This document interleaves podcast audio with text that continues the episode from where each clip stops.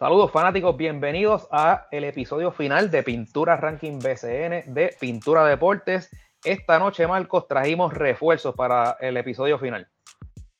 Bueno, yo no sé si es el final final, pero por si acaso, pues, si es el último, pues ya, lo, ya lo sabrán. Pues sí, tenemos dos invitados para este episodio. Ya tenemos campeón, Gurita, los gigantes de Carolina. ¿Es así? Campeones del torneo 2023. Sorpresa. todo pronóstico. Eso nadie, al empezar la temporada, nadie lo tenía en el libreto. Quizás para la final sí. Y por ejemplo, Burita dio para ganar a Carolina en seis juegos, ganaron en cinco. Pero de verdad que es sorpresivo, por demás, ¿verdad? A nivel general, que Carolina terminara con el campeonato este año, bien ganado. La dominó a Bayamón en esa serie final. Y para tener este resumen de lo que fue la parte final de la temporada, en este caso la serie de campeonato entre Bayamón y Carolina, tenemos dos invitados. Primero, directamente desde los Gigantes de Carolina, asistente de los Gigantes, Leo Aril. Saludos, Leo. Saludos, Marco, saludos a los compañeros eh, y agradecido y honrado de tenerme aquí en su podcast. Muchas gracias. es la primera vez que Leo está conmigo en el podcast, ya ha estado anteriormente, pero aquella vez hablamos de su carrera como coach, los criollos, etcétera. Esta vez vamos a hablar de, Carolina y también de refuerzo, güerita. Ya, yo no diría que es un invitado, es parte ya casi del podcast, ¿verdad? Porque está con nosotros sí, sí, veces. Sí, eh, seguro. A Héctor de la Guerra del BCN, saludos Héctor. Saludos muchachos, agradecido nuevamente por la confianza, por la invitación y honrado de compartir el espacio nuevamente con ustedes. Gracias. Así que, Ugurita, la semana pasada eh, tenemos la serie 2 a 1. 2 a 1, sí. En ese momento, ¿verdad? que fue el episodio pasado, tuvimos a Cristian Dalmao eh, de invitado con nosotros. La serie, como mencioné, en ese momento estaba 2 a 1. Y recuerdo que, que hablamos que ese cuarto juego eh, era, era importante para los dos, pero por lo menos de mi parte yo pensaba que era más importante para Carolina que para Bayamón. Porque era el cuarto juego, eh, era en Carolina. Si ganaba Bayamón, pues entonces se empataba y volvemos otra vez hasta el 0-0, ¿verdad? Con Bayamón con ventaja de cancha. Y Carolina, como logró la victoria, se puso 3 1 y eventualmente pues ganó en Bayamón eh, el, quinto juego. Eh, el, cuarto lo ganó Carolina 81-75. Carolina comenzó dominando al principio, vayamos al final hasta por un punto, hasta que vino un canasto, un triple de Jesús Cruz, que decidió el partido. Ya en el quinto juego fue todo Carolina, victoria por 20 puntos, dejando a Bayamón en 60. De hecho, fue una serie ofensiva mala por Bayamón, pero eso lo podemos hablar más adelante. Así que gana Carolina la serie 4 a 1 eh, primero, Gurita, tus impresiones de esa victoria de los, de los gigantes en esos últimos dos juegos. Este, mucho carácter, eh, supieron aguantar el empuje porque vayamos ciertamente pues no se quitó, aunque finalmente fueron marcadores eh, holgados, pero siempre vimos un Bayamón que, hacía el esfuerzo, ¿verdad? Y, y, aunque se pegaban, pero Carolina siempre tenía como que esa respuesta. Este, así que pues eh, en, la trillada frase de los ajustes, pues entiendo que el staff técnico de Carolina logró hacer todos los, necesarios para evitar, ¿verdad? Eh, sucumbir ante Bayamón, que como bien dice, si hubiesen empatado eh, en el cuarto juego, pues los ponía contra la pared, porque entonces obligaba a Carolina a intentar robarse un tercer juego que hasta ese momento pues pensábamos que era algo sumamente difícil, finalmente pasó, ¿no? Eh, ganó los tres juegos en Bayamón. Este, pero no deja de ser una, un, un upset monumental, eh, porque pues lo que dice, nadie, nadie vio venir esto. Este, y aunque yo tenía una corazonada de que se podía dar, porque lo que yo vi en esa serie contra Guaynabo fue, fue algo que. E, e, eso fue lo que me, me, me hizo, ¿verdad? Escoger a Carolina en la final porque yo fui al primer juego de Carolina en Guaynabo, que fue aquel juego bien abierto, fue como por 30 puntos, pero del segundo partido en adelante, cuando en el segundo cuarto de ese segundo juego Carolina hace el avance y termina por cuatro abajo en la, mitad y después arrancaron ese tercer cuarto eh, como un bólido por ahí para abajo y, le pasaron el rolo a Guaynabo, yo vi una actitud distinta en los jugadores de Carolina eh, con shutdown defense, tocaban todos los, pases, era algo ¿verdad? Este, impresionante. Y, pues tengo que decir, eh, hay unos jugadores que ciertamente se crecieron.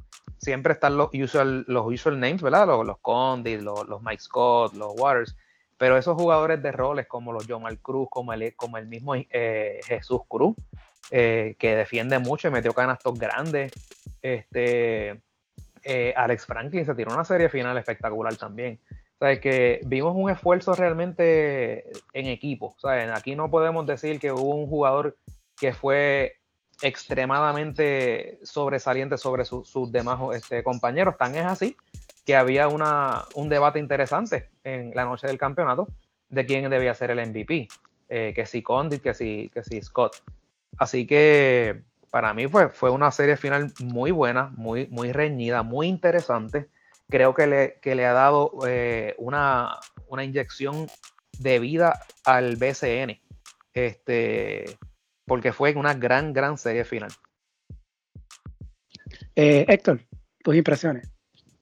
Sí, mira, una, una serie final que creo que fue contra todos los pronósticos, una serie súper atípica. El hecho de que Carolina sacó tres juegos en el rancho vaquero no solamente parece imposible, sino que si tú lo comparas con la serie regular, Bayamón casi no perdió en, su cancha. Así que también comparto lo, que acaba de decir eh, Guirita.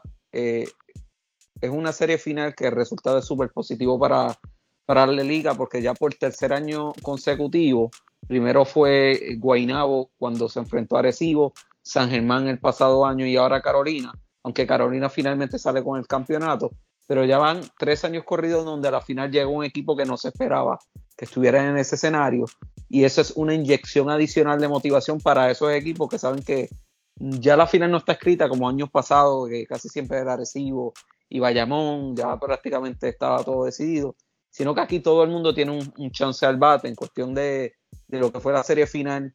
Condi nos tiró un recital, vimos esa madurez eh, finalmente. Vimos también ese debate que también Guirita lo acaba de mencionar del MVP, que si se lo debía llevar Mike Scott o George Condi. Yo creo que ambos tenían mérito. En mi caso, pienso que, que Mike Scott, si Mike Scott no se sacaba esta serie, Carolina no llegaba a donde estaba. Pero definitivamente nos tomó de sorpresa a todos, pero desde que Carolina, lo ha dicho Carlos González en, los diferentes medios, cuando Carolina se roba ese primer juego en quebradilla y prácticamente hace lo que todo el mundo pensaba que no era posible, ya ahí vimos un equipo de Carolina que se estaba ya creyendo que sí se podía.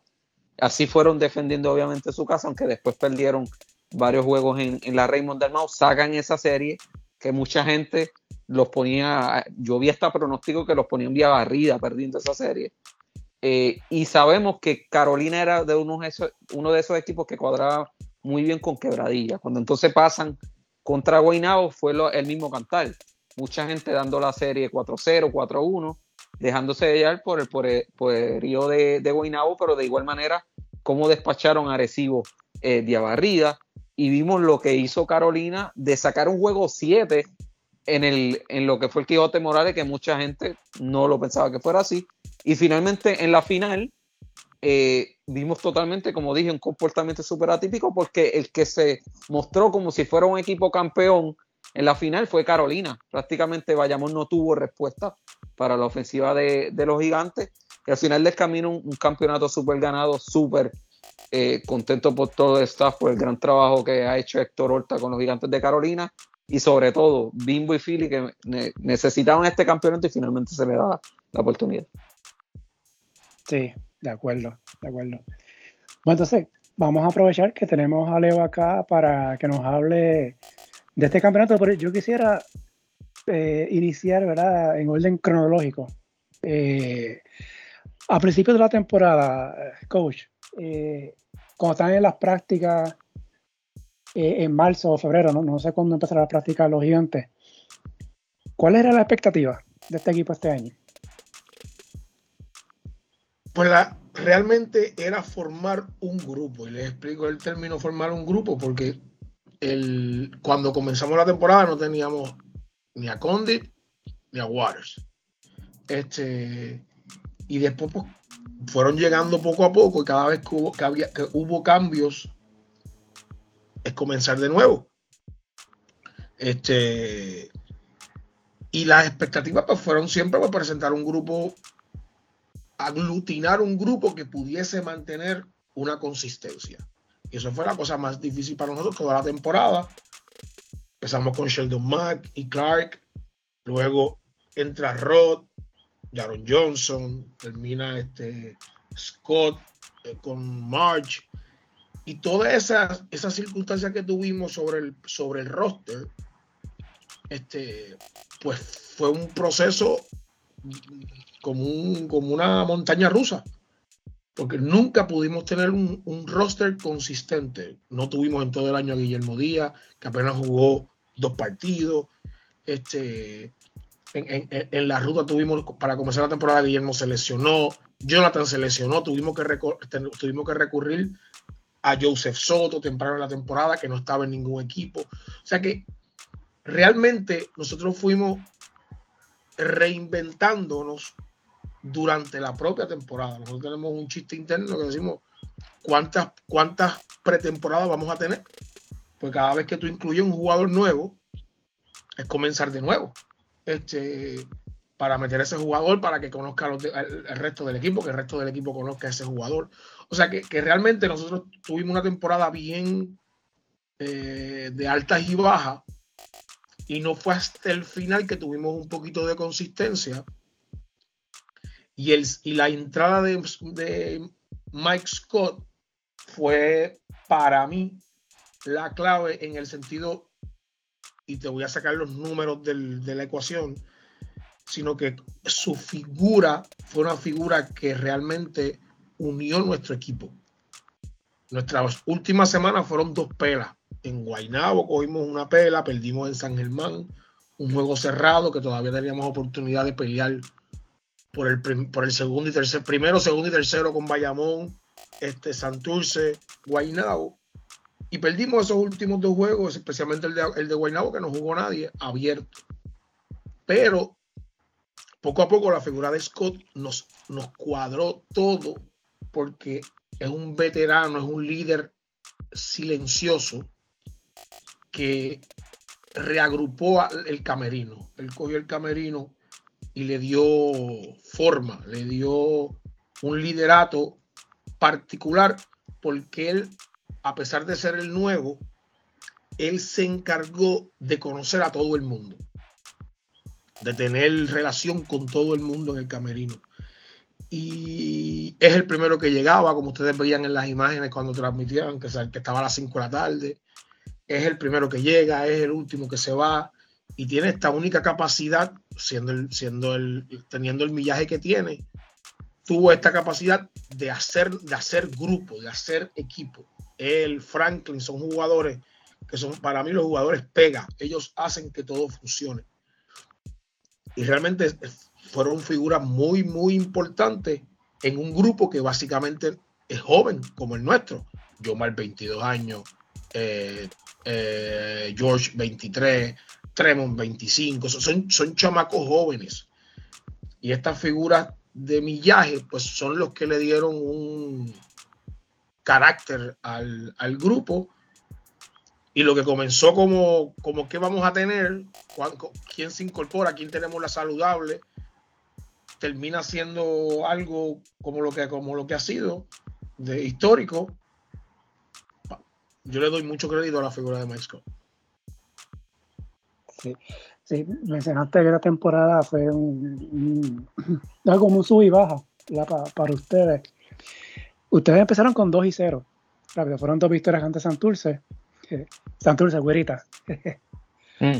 Este, pero entonces luego cae en una, una racha de derrotas, estaban que jugando como para 500. Luego se meten en una racha de victorias y fue más o menos como a mitad de temporada, como para luego 18-20 por ahí, que Carolina estaba enrachado, y estaba creo que a, a medio juego a un juego de Bayamón, de primer lugar de la, de la sección. Y les tocaba jugar en Bayamón. Creo que era un martes, si no me equivoco. Y yo decía, este juego puede decir mucho de Carolina, si de verdad este equipo puede meterse lejos en la postemporada. Y cogieron una bofetada de Bayamón, perdieron por veintipico de puntos. Todavía están contando los puntos ahí. y ahí yo de, mm, espérate, ahí, le dieron una, dosis de realidad a Carolina, este, Bayamón está muy por encima. Pero y, te interrumpo, Marcos, porque en, para, en esa racha de cinco triunfos, Joseph Soto fue una figura importante. De momento, el primero que entra es Condit. Y cuando entra Condit, y, y, en esa racha de derrota, en esa racha de derrota, casi todos los juegos fueron locales. Nosotros tuvimos un homestand como de cinco juegos, una cosa así. Y los primeros tres los perdimos, ganamos uno y, volvimos a perder. Después se incorpora este, Waters y perdimos los primeros dos o tres. Porque, de nuevo, cada vez que un jugadores claves entran a los equipos, jugadores que van a jugar muchos minutos, conlleva tiempo el reagruparse, el crearse. Esto de llegué y pegué, solo el gran combo la canta, porque esto no se da así porque está jugando con seres humanos. Este, y seres humanos, este proceso de adaptarse para, para nosotros este año fue una experiencia de verdad, de verdad, fueron este sufrimiento porque es un proceso.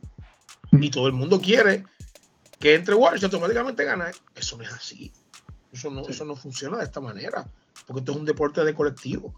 Y, cada vez que se incorpora un jugador, otro preciso más es empezar de nuevo. Es que lo, y en el medio de la temporada, en un torneo tan difícil como el nuestro, este año de 36 juegos, hacer eso durante la temporada, en el medio de la temporada, es un reto aún mayor porque con, el, con, la, con la carga de jugar un día sí, un día no. Dos días, quizás dos tienes la suerte de tener dos días de break y jugar de nuevo corrido es realmente es un reto de verdad impresionante. Sí. Hubo en mayo, estoy viendo aquí el calendario, un momento de la temporada que ustedes perdieron en casa ante Manatí y Humacao. Ah, en un periodo de 10 días. como local. Yo, me acuerdo su juego como si fuese ahora. Porque esos, son, esos, son, los que le dañan, esos son los que le dañan la temporada a cualquiera. Sí, sí, sí. Entonces, eh, pasa ese juego de Bayamón y Carolina, pues, estaba tambaleando de un equipo que estaba segundo en su grupo a un juego, medio juego del primero. Cayó en una racha de derrotas o, tuvo más derrotas que victorias. Y recuerdo que hubo un momento dado ahí que creo que era un Macao, si no me equivoco, se les pegó a un juego o algo así, o, fue, o fue que Macao estaba retando.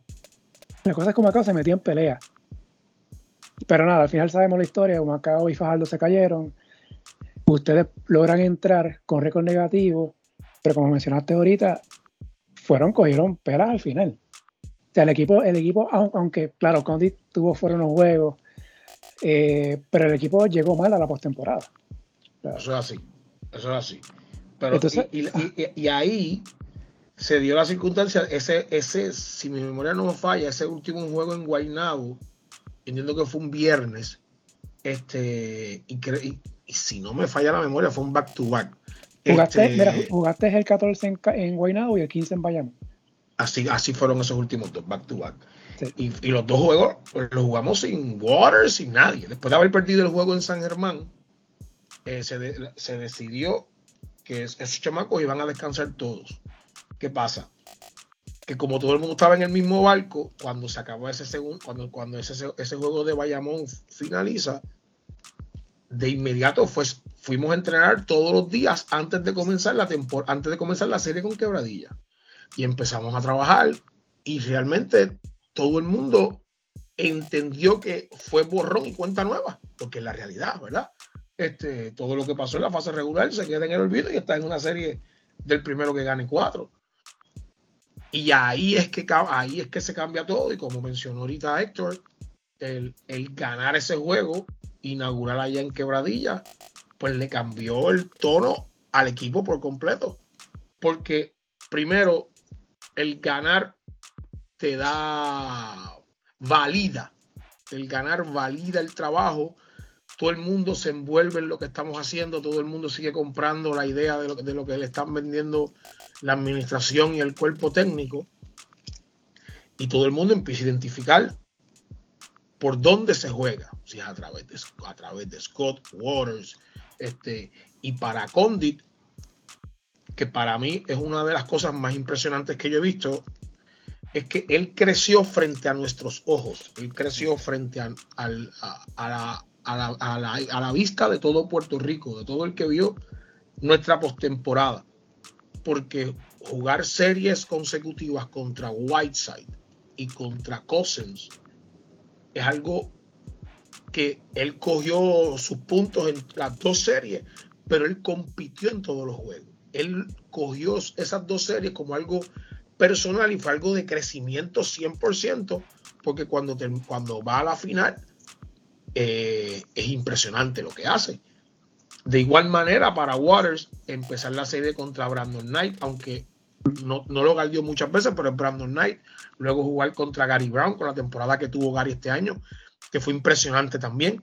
Este, una temporada espectacular de Gary. Tengo unas, eh, porque esta liga este año para mí es una de las más o la más dura de todas. Porque la calidad de los refuerzos fue top. La calidad de los refuerzos este año es realmente, fue realmente sólida, una de las mejores para mí, porque ese nivel de los refuerzos elevó el nivel competitivo de la liga en que no hubo noches fáciles. El hecho de que Humacao en la última parte de la temporada trajera a Travis Trice, lo digo con mucho respeto, maldito sea, qué bueno es. Este, porque ese chamaco le cambió la cara a Humacao, por eso fue que hicieron ese, ese playoff run, hicieron ese push ahí a lo último porque Travis Wright y Mitchell convirtieron el, al equipo de Humacao en contendor. Si ese equipo llega a tener esos chamacos antes, te hago un cuento yo a ti. Este, o sea que, que, el nivel este año de los refuerzos elevó impresionantemente el nivel de la liga y convirtió la liga en una que no, no había noches libres. Un último punto, ¿verdad? Que quiero traer antes, ¿verdad? Que Burita y Héctor eh, hagan sus preguntas o comentarios. Estoy de acuerdo con ese primer juego en quebradilla. Yo creo que ese juego fue el que le dio la vuelta a esto. Eh, y punto que traigo, yo creo que vamos a estar todos de acuerdo. Esa última jugada fue flop. Lo siento, por eso eso fue flop. ¿Cuál? La de Mais, que Scott eh, que, que, que anotó la victoria, que está, lo estaba guardiando Willow Cruz que Willow se, se tiró esa, e, e, e, ese Oscar actuando. Eso fue flop. Porque si llegan a pedir que eso era falta ofensiva, posiblemente ganaba quebradilla ese juego. Ganaba ese, primer juego, así que fue flop. así que, Héctor Burita, ¿quién, quién quiere seguir? Quiero, quiero hacer una pregunta al coach, ¿verdad? Porque, y, y como vamos en orden cronológico, para no perdernos de ese orden ya Marcos hizo ¿verdad? el recuento de, los partidos, últimos partidos de la serie final conducentes al comienzo de la, de la postemporada de Carolina. Le pregunto, coach, perdiendo esos partidos al final de la temporada y teniendo que enfrentarse, y ustedes como cuarto de esa división, el primero de la otra división, enfrentarse a el equipo que durante el 97% de la, de la temporada estuvo en primer lugar con esos, esos super mega refuerzos que, todo el mundo decía, pues mira, es una línea, van para la final, con todo lo que se decía y todo eso. ¿Cómo, cómo fueron esos días de preparación antes de ese primer partido? O sea, ¿qué, o sea, desde el punto de vista psicológico, ¿qué se le dice a, ese grupo de jugadores de que, mira, nosotros podemos competir con ellos? Eh, es cuestión de coger los días fue más nosotros que ellos, porque de nuevo entró en la última fase de la temporada Scott, eh, como mencionaba Marco, eh, Condit estuvo un par de días fuera por lo de Portland, este, que no estuvieron juntos todo el tiempo Scott y George, este, y te confieso que fue más nosotros y el, y el último día más quebradilla, porque lo importante para nosotros era reagruparnos nosotros, el, coger ritmo juntos, el que los cuerpos estuviesen sanos luego de 36 juegos este, a como jugamos aquí en Puerto Rico, que es duro. Y el, y el, y el switch y el ajuste y el, y, el mensaje, que, es la pregunta que tú me haces, es que nosotros sí tenemos el talento. Durante la fase regular, nosotros fuimos el, el primer equipo que ganó, el primero o el segundo equipo que ganó en quebradilla. Primero, creo que fue. Primero. Eh, que ya nosotros, ya nosotros habíamos ganado allí. Este, que no es algo, no es algo como lo que hicimos con Bayamón, que no, que no habíamos ganado en Bayamón en mucho tiempo, ¿verdad?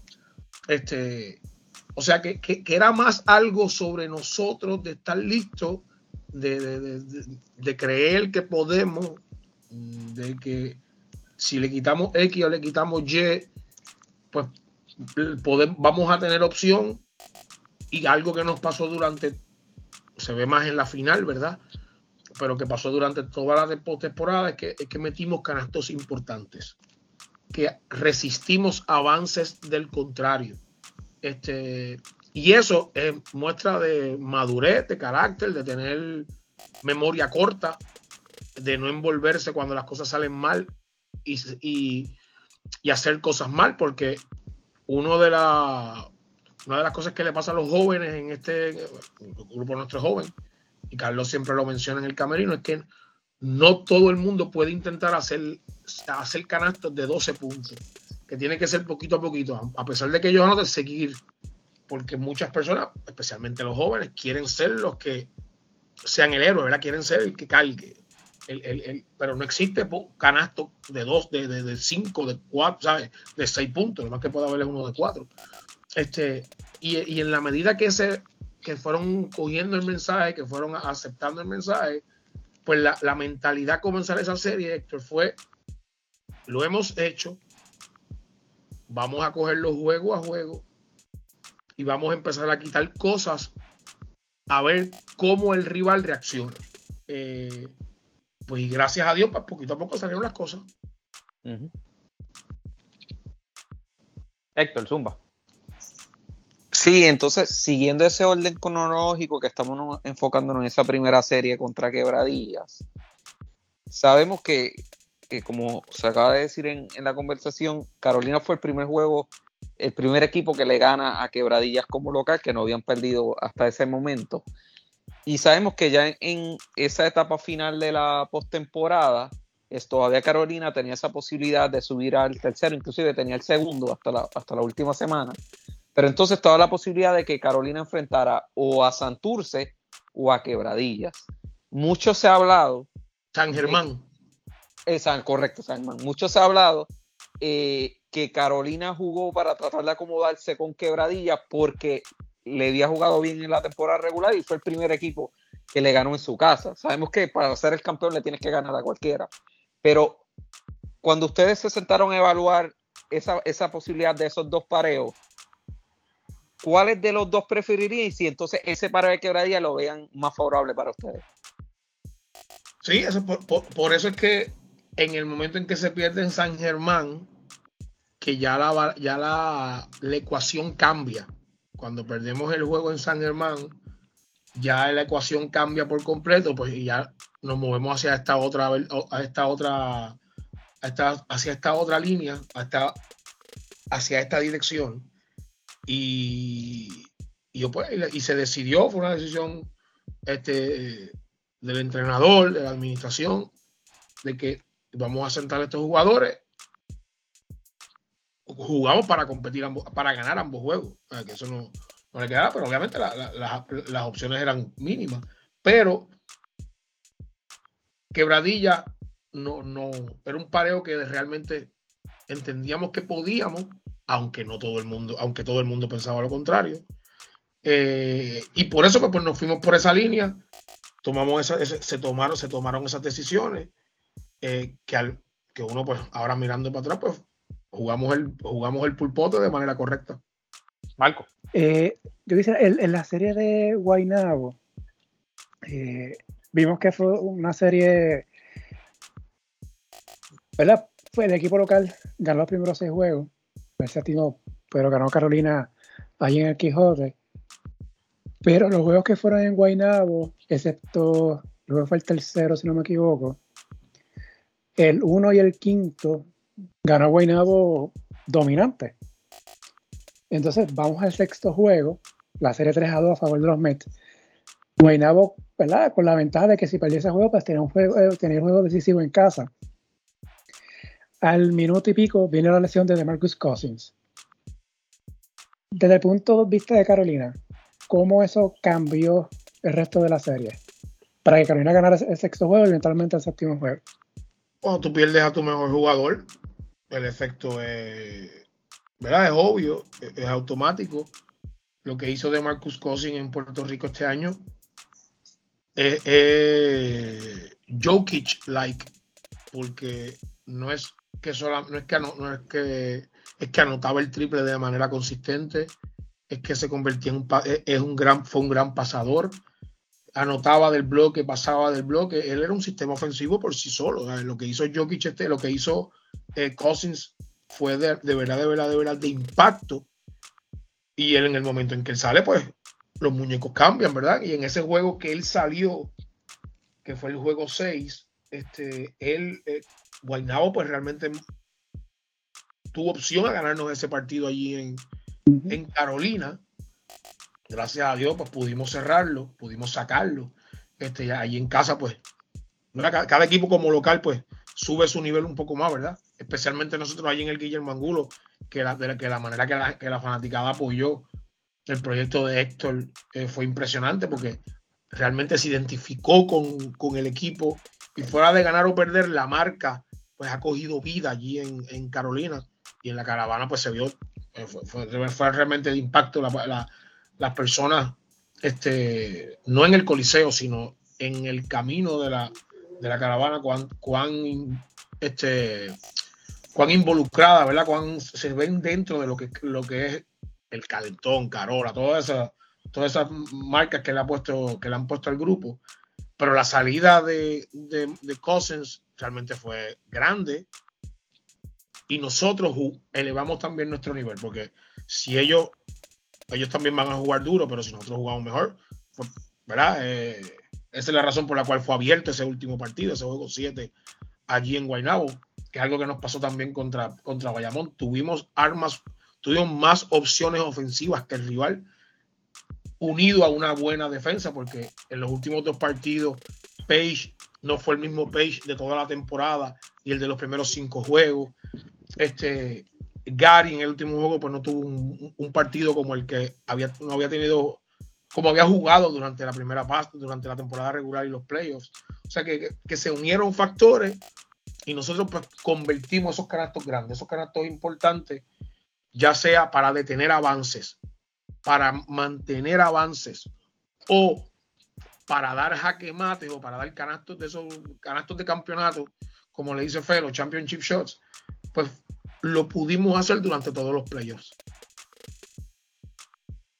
Sí, es, eso, ¿verdad? Para la gente de Guaynabo siempre quedará ese what if si Cosi no se hubiese lesionado, que hubiese pasado eh, en ese, sobre todo ese sexto juego. Porque entonces eh, Guaynabo se quedó con un refuerzo para ese juego. en el este, juego 6, eso es así. Eso es así. Tiene cambio, ¿verdad? Que entra Suárez al séptimo. Eh, ¿verdad? Pero eso, eh, eh, esto va a pasar siempre. ¿verdad? Siempre pasa, las lesiones son parte del, deporte. Entonces, vamos a la final, ¿verdad?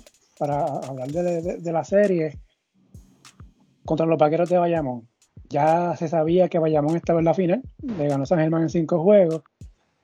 En el caso de ustedes, llegaron hasta siete ante Guaynabo. Entonces, jugaron domingo, exacto, domingo en Guaynabo, con la final empezando martes. Yo, ¿verdad? Podemos hablar del calendario más adelante, pero siempre me, pregunto, a nivel técnico, cuando sales de, una serie tan dura de siete juegos, y en menos de 48 horas tienes el primer juego de una serie final frente al campeón en la casa de ellos. ¿Cómo tú te preparas? O sea, ¿cómo preparas al equipo? ¿Qué le dices? Eh, ¿Hay práctica? ¿Qué, se trabaja en esas prácticas? Sabiendo que lo que tienes es un día. No, Marco, te, te, confieso y le confieso a ustedes que cuando nosotros ganamos ese juego 7 en Guaynabo, yo soy aquí el, viejo del grupo, soy yo en Carolina. Yo soy el, yo soy el senior. Este, cuando, cuando el equipo gana el juego 7, esa misma noche hubo un party en el, en el parking del Guillermo Angulo con Raúl Alejandro, que era un party de campeonato. Una cosa que yo no fui, este, porque yo me tuve que ir a trabajar para Bayamón, eh, para montar video y hacer cosas. Yo, yo, yo soy el que empieza a trabajar después que se acabe el juego. Entonces, este, ellos se fueron todos y yo veía los, por Instagram los live y yo decía, Dios mío, pues si mañana tenemos práctica. Este, y gente, y, hay party, pero party de campeonato. Una cosa impresionante. Este, y lo, y lo que y lo, y lo que decidimos hacer fue mantener, seguir la ola. Ese día después fue descanso el martes por la mañana, porque de qué vale que tengamos esos cuerpos allí si las mentes no están. Este, y en esta época, en esta época las prácticas de postemporada son más video y caminar cosas en cancha que algo más vivo, algo más real. Es más ajuste y cosas pequeñas.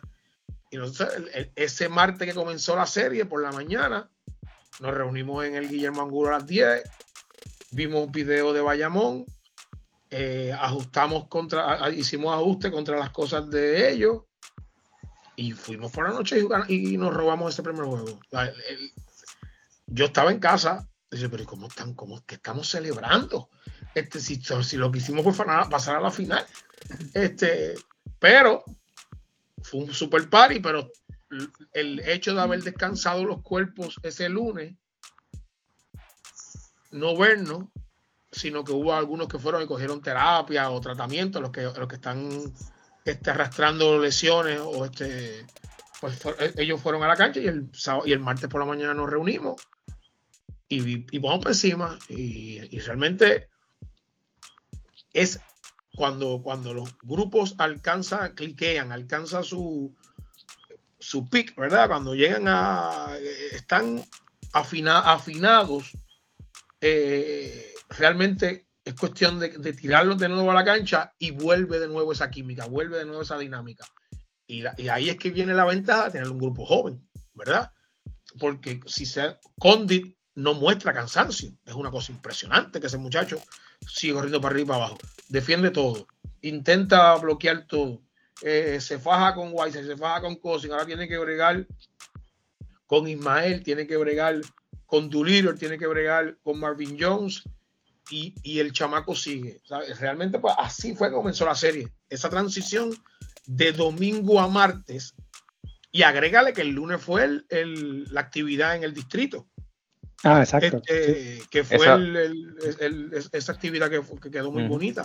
Eh, realmente el lunes fue una cosa más de, de, de, quedarse todo el mundo. tuvieron que ir a hacer eso, ¿verdad? Pero como grupo así en cancha no nos vimos hasta el martes por la mañana. Eh, Güerita, Víctor. Sí, yo, yo quería preguntarle al coach, eh, ya, ¿verdad? Más hablando sobre, sobre la serie y la preparación para la misma. Este, coach, eh, ¿qué fue lo que hicieron? Que neutralizaron a Ismael Romero de tal manera que Ismael Romero literalmente no fue factor en la serie final. No así en las primeras dos series. Porque, George, pues, George ¿ah? Condit, George Condit.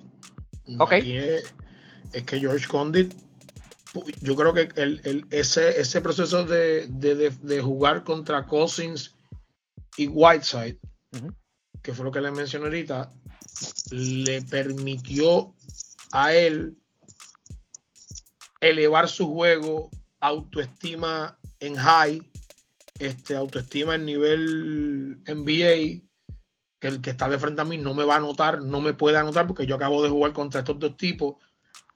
que son realmente NBistas eh, y lo que hizo lo que hizo él contra contra Ismael y contra Marvin. Y con, Marvin metió un par de canastitos pero Ismael contra Marvin es George Condit porque nosotros no la, no hubo doble marcaje eh, no hubo ayuda fueron jugaron uno contra uno.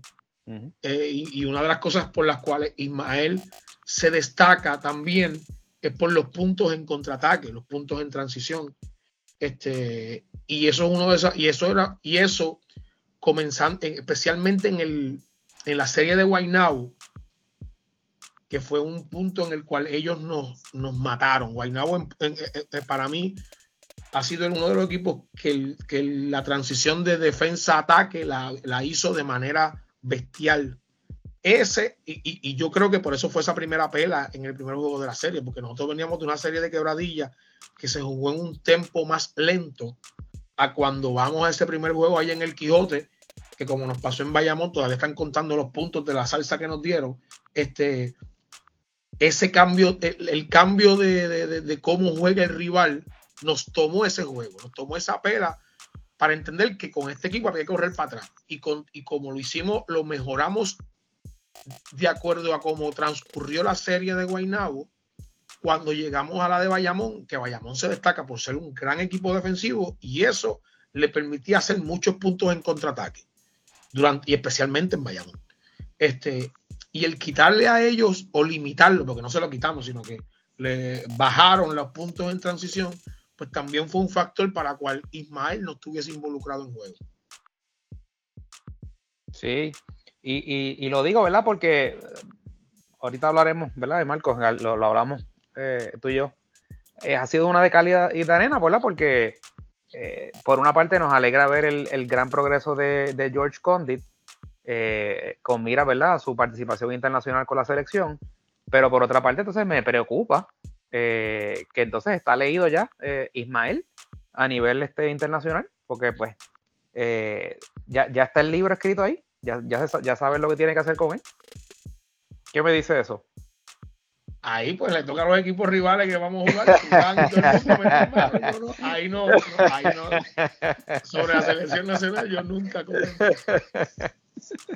No, pero es un comentario mío y es algo que he hablado con Marcos anteriormente, que, que se lo dije que me preocupa. De, o sea, cuando terminó esta serie le dije, Marcos, me preocupa.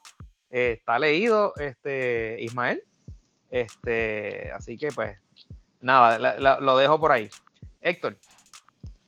Sí, yo precisamente lo que me quiero enfocar es, sabemos que va, Carolina ese primer juego en el rancho, roba, ya enfocándonos en ese segundo juego, donde entonces empieza Carolina, si no me equivoco fue 9 a 0, 9 a 1, ese score en esos minutos iniciales. 9 a 2 con triple de la esquina de Tremont Waters.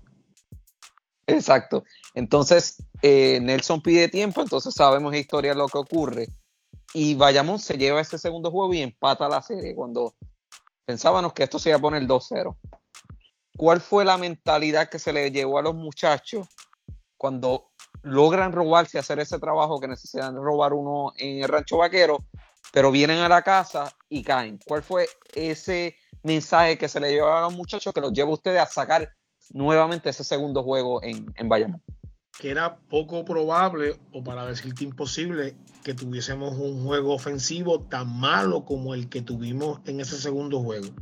Nelson y el cuerpo técnico de Bayamón, pues cambió una zona, 1-2-2, zona 2-3 con principio de defensa individual, ambas formaciones.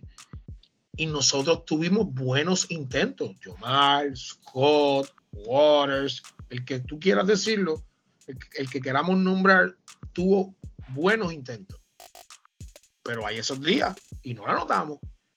Y nosotros como local, impresionantemente en esta serie final, y yo tengo mi, mi teoría, mi hipótesis, no jugamos tan bien como de visitante, porque al ser chamacos, al ser jóvenes y jugar como local, es una presión, canchas llenas, este, queremos es una final. jugar una final no es lo mismo que jugar una semifinal, no es lo mismo que jugar cuartos de finales. Eh, todos los ojos están en ti. Este, es el único juego del día. Este, en un país que el, baloncesto es algo impresionante. So, nosotros ese, ese, segundo juego, Héctor, no fue tanto como qué dijimos, sino que ellos mismos estaban conscientes al finalizar el juego que era poco probable o imposible que tuviésemos un partido tan malo ofensivamente, este, porque no anotábamos, no, no anotábamos y el 24, nos hicieron un 24 a 0 con buenos looks, intentos cerca del canasto, fallaba George, Franklin cerca, Mike realmente no encontramos el aro. Pero el, el hecho de que ese juego abierto, nuestra segunda unidad o tercera, eh, cerrara y eh, peleara, empujara y terminamos el juego por 7 por 8, por 9 por 10, el score final no fue tan abierto como, como fue ese 24 a 0. Para nosotros fue bueno porque todo el mundo estaba envuelto y, y todo el mundo estaba claro de que no la metimos. Porque en ese partido, ese rally de 24 a 0, o comenzando en ese punto del 9 a 2, y tú lo puedes extender hasta el cuarto parcial cuando se dan las sustituciones que, Carlos recoge a todo el mundo, nuestros porcientos de campo tienen que ser los peores en la, los peores en la temporada. no, de nosotros, de cualquier equipo. Porque realmente la defensa de ellos dio resultado porque fallamos. Pero, pero para nosotros no es común fallar tantos tiros abiertos, especialmente como local. Eh, y cuando tú anotas uno o anotas dos, ya todo cambia. Y, eso, y eso fue lo que pasó en el juego inicial en Bayamón con Scott y lo que pasó en el juego 3 con Waters y Scott. Eso eh, de Bayamón, nosotros jugamos más sueltos, más libres que en Carolina. Hmm. Tengo, tengo otra pregunta, este coach. Eh, es mi impresión que en la serie final Waters estaba como que más repartiendo el juego que, pensando en, anotar. No es, que no hiciera sus intentos, no es que. De vez en cuando, pues, tomara la batuta. Pero en ocasiones yo, yo hasta me desesperaba. Yo decía, Dios mío, pero ¿por qué no la tira? Y, este, y entonces, por otra parte, veía como con Mike Scott bastante paciente. No era como que exigiendo el balón. Por eso es que le digo que yo veía como que, como que estaba todo el mundo como en sintonía. Eh, ¿Es una percepción mía o, era, o, es parte o era parte del game plan? Eh, eh, la percepción es la correcta y, y Tremont entendió que uno con él, con él no le podía ganar a Bayamón. Él entendió que necesitábamos, que, que teníamos un jugador lo dominante que es, que fue Mike, ¿verdad?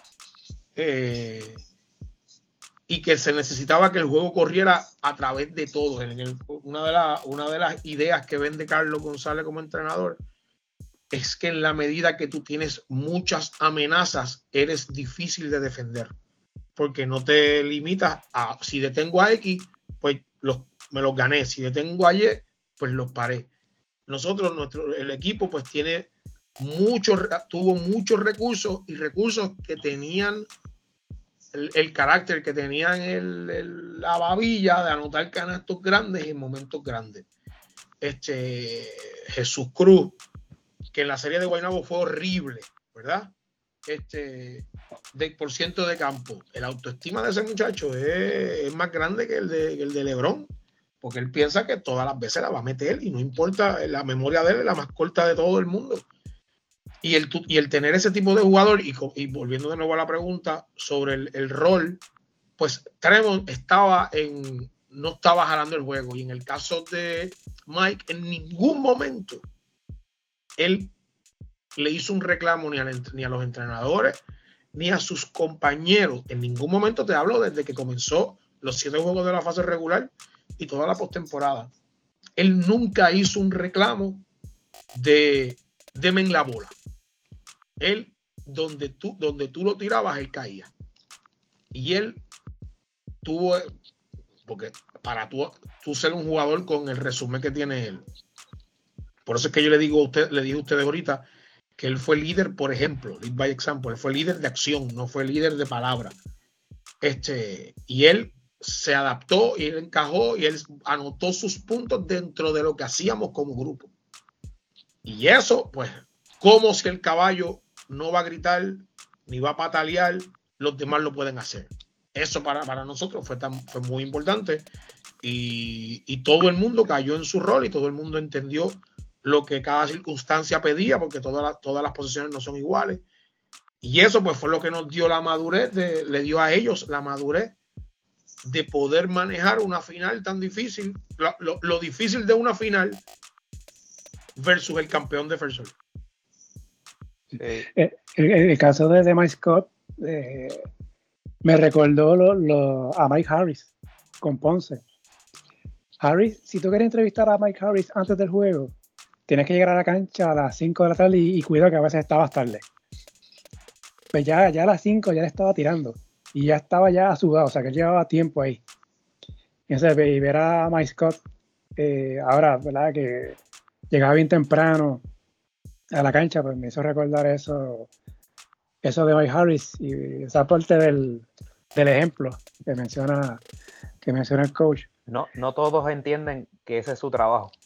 Y lo, Exacto. Y, en serio. Exacto. y nosotros este año tuvimos dos experiencias similares porque Eric Clark, que fue el que comenzó la temporada con nosotros de refuerzo, yo soy, yo era el que llegaba primero a la cancha y él me ganaba.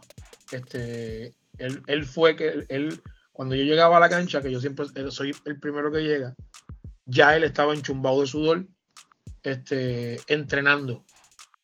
Y Carlos, a veces con, la, con la, Carlos con su humor particular, había días que cogía y llamaba a un joven y le decía, ¿cuántos tiros tú tiras, llevas hoy? Porque el que estuvo en NBA y tiene una cuenta de banco un poquito más grande que la tuya, ya ha hecho dos entrenamientos en, en un solo día.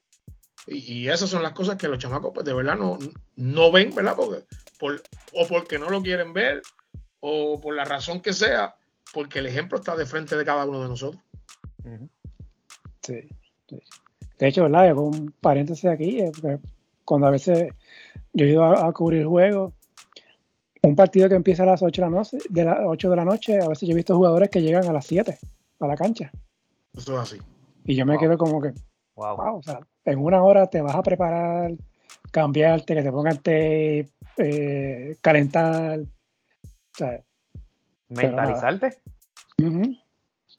También, también. Y eso pues lo he visto mucho cuando me ha tocado cubrir eh, juegos. Eh, coach, quería preguntarte, eh, esta serie, dos cositas. Primero, cuando se enfrentan a Bayamón, se enfrentan a unos vaqueros sin Ángel Rodríguez. ¿Cómo eso? Y claro, y con la incógnita si jugaba o no jugaba en la serie. ¿Cómo se prepararon para eso? Eh, sabiendo que Bayamón no tenía Ángel. Y segundo, básicamente estaba jugando como armador en el caso de, de, Javi. Y no, fuera de ahí, pues no tenía más nada en esa posición. ¿Cómo Carolina se preparó para esa serie eh, ante Bayamón sin Ángel Rodríguez? Pues realmente, pues, eso le cambia, eso cambia, cambia eh, tiene el mismo impacto que el, el, cuando hablábamos ahorita de la situación de Cousins en Guaynabo, ¿verdad? Porque Angelito, pues, es un jugador de impacto, es un jugador que es, es equivalente a un refuerzo en la liga por todo lo que trae en ambos lados de la cancha. Eh, pues, y, y el, no, el, no, tener a Ángel, pues nos permitió a nosotros pues, ponerle un poquito más de presión a Javi, que hay que también darle mucho crédito porque estuvo toda la serie final resentido, hombro, este, él parecía un rollo de tape humano allí en la cancha y, e, e hizo un gran esfuerzo para el equipo de los vaqueros, ¿verdad? Este, pero nosotros pues cambió por completo todo, se decidió ponerle más presión, eh, se cambió la asignación y fue John Mark Cruz el que lo defendía a Ángel, a, discúlpame, a Javier.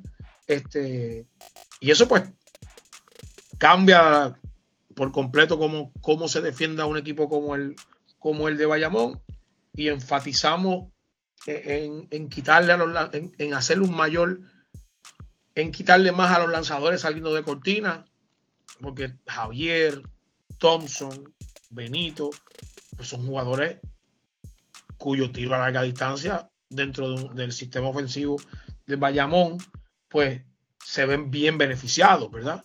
Y pues todo el mundo pues se compró, se, se, metió y compró la idea de, hacer los ajustes defensivos necesarios para quitarle esa parte del juego, al igual que limitarlo o quitarle o bajarle los puntos en contraataque, los puntos en transición al equipo de ellos.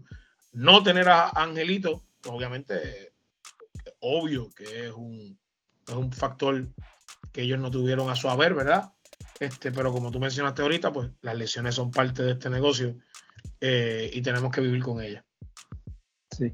Y otra cosa, eh, en, en, la final, en los dos equipos, Bayamón y Carolina, fue curioso de que los dos, con dos refuerzos, uno empezaba oh, y, el otro venía del banco. Sí, sí.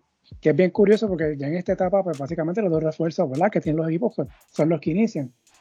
En el caso de Carolina, llamó mucho la atención y a veces, ¿verdad? Se decía entre broma y en serio que Carolina estaba jugando como un refuerzo, que en el caso de Mike Scott, ¿verdad? Porque Marsh apenas jugaba o su producción quizás en números no era la más llamativa, ¿verdad? Cuando uno miraba la hoja de anotaciones.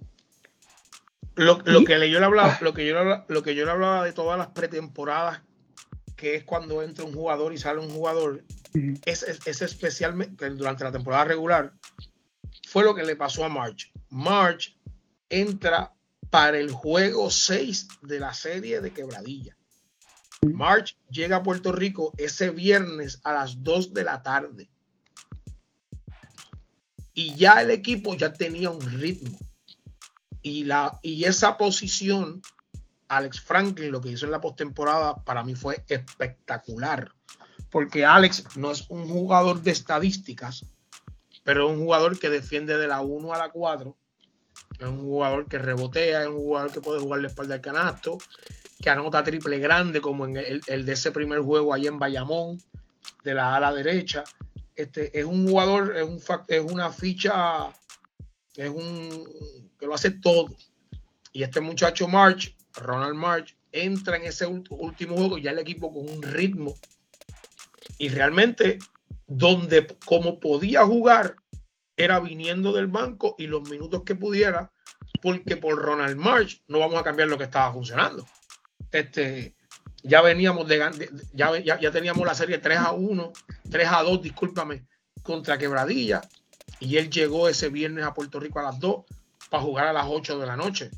Y no íbamos a cambiar todo para que él entrara, o sea, que le tocó a él. Para él también fue un proceso adaptarse al rol que él tenía en este equipo porque no es un rol normal que él ha tenido siempre en su carrera como refuerzo, que era meter 30 puntos por juego allá en Francia, whatever. Aquí, por el momento en el que llegó, las circunstancias de la manera que llegó, él tuvo que ser rescatador porque no había manera que hiciéramos un cambio este, por, para sacar a Franklin del cuadro por todas las cosas que nos estaba dando. Y quizá otra, otra posición que hubiesen eh, pensado en contratar un refuerzo hubiese sido en la de escolta. Pero entonces sacabas a Jamal Cruz del cuadro. No, no, no, importa quién llegara. Mm. El que llega tiene que coger lo que tiene que adaptarse a lo que el, equipo está haciendo. Esa es la gran diferencia en la temporada regular que en la postemporada. Y en la postemporada no hay margen de rol. nosotros, vamos a ponerte un ejemplo. Si nosotros por querer probar a March probar a March en ese juego 6 contra Quebradilla, si probar a March era más importante que terminar la serie, pues nos hubiésemos tirado un tiro en el pie. Y en ese juego 6, Ronald March jugó un minuto 20 segundos. Él no, él, no fue parte del, grupo porque es que es imposible tú llegar de paracaídas y de inmediato este, este, adaptarte, acoplarte a lo que un equipo está haciendo. Realmente no, no fue justo para March las circunstancias por las que entró. Sí. Y, en ese sentido, eh, ¿nunca entonces te consideraron traer uno de los que ya había estado? Por ejemplo, Víctor Ruth, que creo que estaba con ustedes. Sí, pero no podíamos hacer el cambio porque ese fue el último ejemplo. En la serie de quebradillas, los primeros cuatro juegos, Wayne Selden fue nuestro refuerzo junto a Mike junto a Scott. Selden se lastima no puede jugar en el juego 5, que ahí es que juega Rod. Y entonces entra March por Rod. Al tú sustituir a March por Rod, es el único cambio que tienes en la postemporada en ese refuerzo. Mm. Recuerda que la postemporada tú solamente puedes hacer un cambio por refuerzo. En, toda la postemporada. En toda la postemporada, a menos que sea por lesión. Y entonces, si, si, si, si March hubiese entrado, por ejemplo, para explicárselo de la manera más clara que yo creo que puedo explicárselo, si March hubiese entrado por Selden, nosotros lo podíamos cambiar porque el cambio fue por lesión. Pero el que entró por Selden en ese juego 5 fue Roth. Y la sustitución de Roth fue March, que cuenta como cambio. Ah, ok. Sí, sí. Esa, esa es la explicación. Okay. Eh, Héctor, ¿quieres eh, agregar algo más? ¿Comentar algo más? Sí, más sobre la, figura de Yomar Cruz. Sabemos que viene prácticamente a mitad de temporada en cambio desde Ponce. En Ponce no, no vio prácticamente acción. La, pasada temporada fue bastante limitada. ¿Cuán importante fue la figura de Yomar, no solamente en este ron que ustedes hacen en la postemporada, sino en la final, ya convirtiéndose en esa escolta eh, del starting five de, la, de, los, primeros cinco iniciadores de Carolina, cuán importante fue la figura de Yomar Cruz en ese avance de la postemporada de los gigantes de Carolina. Fue muy importante porque nos dio un tiro legítimo del perímetro. Eh, la posición de, de, escolta lanzador es una posición que nosotros comenzamos en esta franquicia el año pasado, Carlos y yo, y esa es una de esas posiciones que el grupo siempre, que, el grupo nunca tuvo de manera legítima, un lanzador que mete ese triple como lo hace Yomar. El año pasado nosotros jugamos con Jesús Cruz y Sheldon Mack en las posiciones 2 y 3. Este año, cuando comienza la temporada, pues tampoco lo teníamos. Hasta que se da esta situación y se dan las, circunstancias que la administración hace el cambio con Ponce. Y realmente el tú tener una amenaza de tiro cambia las reglas del juego para la defensa porque no es que, no es, déjame cambiarte el término, no es que sea una amenaza de tiro, es que la va a meter porque el nene la mete, es, una, es un, es un triple humano. Y, hacía mucho tiempo que yo no veía a, uno, a, un, a una persona anotar con la facilidad que Yomar lo hace. Este, y el tú tener, el, es muy importante porque el tú tener ese jugador que tenga esa capacidad de anotar, pues hace al, grupo más difícil de defender. Él se aprovecha de tener alrededor a unos jugadores talentosos que también reconocen lo que él trae al equipo. Y ese fue parte de esa dinámica porque él entró a durante la temporada. Este, ya ha comenzado el torneo. Este, y eso es una movida que hizo la administración. Y él se da, y él, y él también tiene la bendición de darse con un entrenador como Carlos, que es un entrenador low key, que no está así este, durante todo el juego peleando con X o Y encima del, jugador particular, sino más permite que los jugadores jueguen, ¿verdad? El, el, término players coach, este, que a él le gusta que los jugadores pues, se sientan cómodos y puedan hacer lo que saben hacer, que lo hagan bien lo que saben hacer. Y, de, y sin duda alguna esto, la, este, Yomar es, importantísimo porque anota, anota canastos en momentos grandes. Él, él, él, apuesta a él todas las veces a ciegas. Y, son, y ese carácter y esa manera de ser, ese, ese demeanor de Yomar, pues lo hace un jugador bien, bien difícil, en una alma bien, bien incómoda, todas las veces que él está concentrado en lo que le, toca, en lo que le corresponde hacer. Este, y eso es parte de su proceso de, maduración, de evolución. Apenas 22 años. Con 22 años, tener un papel protagónico eh, es algo que no todo el mundo puede, eh, que puede lidiar con esa situación todo el mundo puede hacerlo. El triple que él anotó cuando Bayamón hizo el rally en el juego 5, que se nos pegaron a 6, él vino por el lado, por el, por el carril izquierdo del dribble, se levantó, la zumbó de tres y la metió. Eso es, Dios mío, tú sabes, este, y la, y la mete y eso canasto pues fue el que cambió el juego porque Bayamón estaba en el rally. Bayamón era el que venía en avance y ese triple en el ala izquierda pues para mí fue el que cambió por completo ese juego número 5 y, y nos llevó a la victoria. Leo, una pregunta importante que no, que no quiero que se me quede. ¿Te sacaste foto con LeBron James en el primer juego? no, no, ya, ya, cuando él entró ya estaba que yo, ya, ya estaba, ya había empezado el juego, pero no lo vi de lejos y gigantesco. Ya lo había visto antes, pero realmente fue impresionante que él estuviese allí en el, en el Rubén Rodríguez. Oye, esta serie fue un 4 a 1, Carolina dominante. Eh, sobre todo, y esos últimos tres juegos fueron bien parecidos. Con Carolina comenzó bien caliente, sobre todo el tiro a distancia. Pero quizás lo que a veces pasamos por alto es estas cositas pequeñas.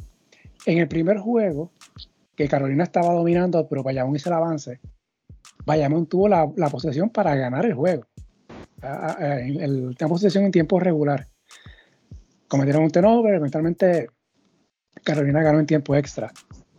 Y entonces en el cuarto juego, que Carolina estaba ganando, tenía ventaja de doble dígito y parecía que iba a, ganar cómodo, Bayamón se pegó a uno.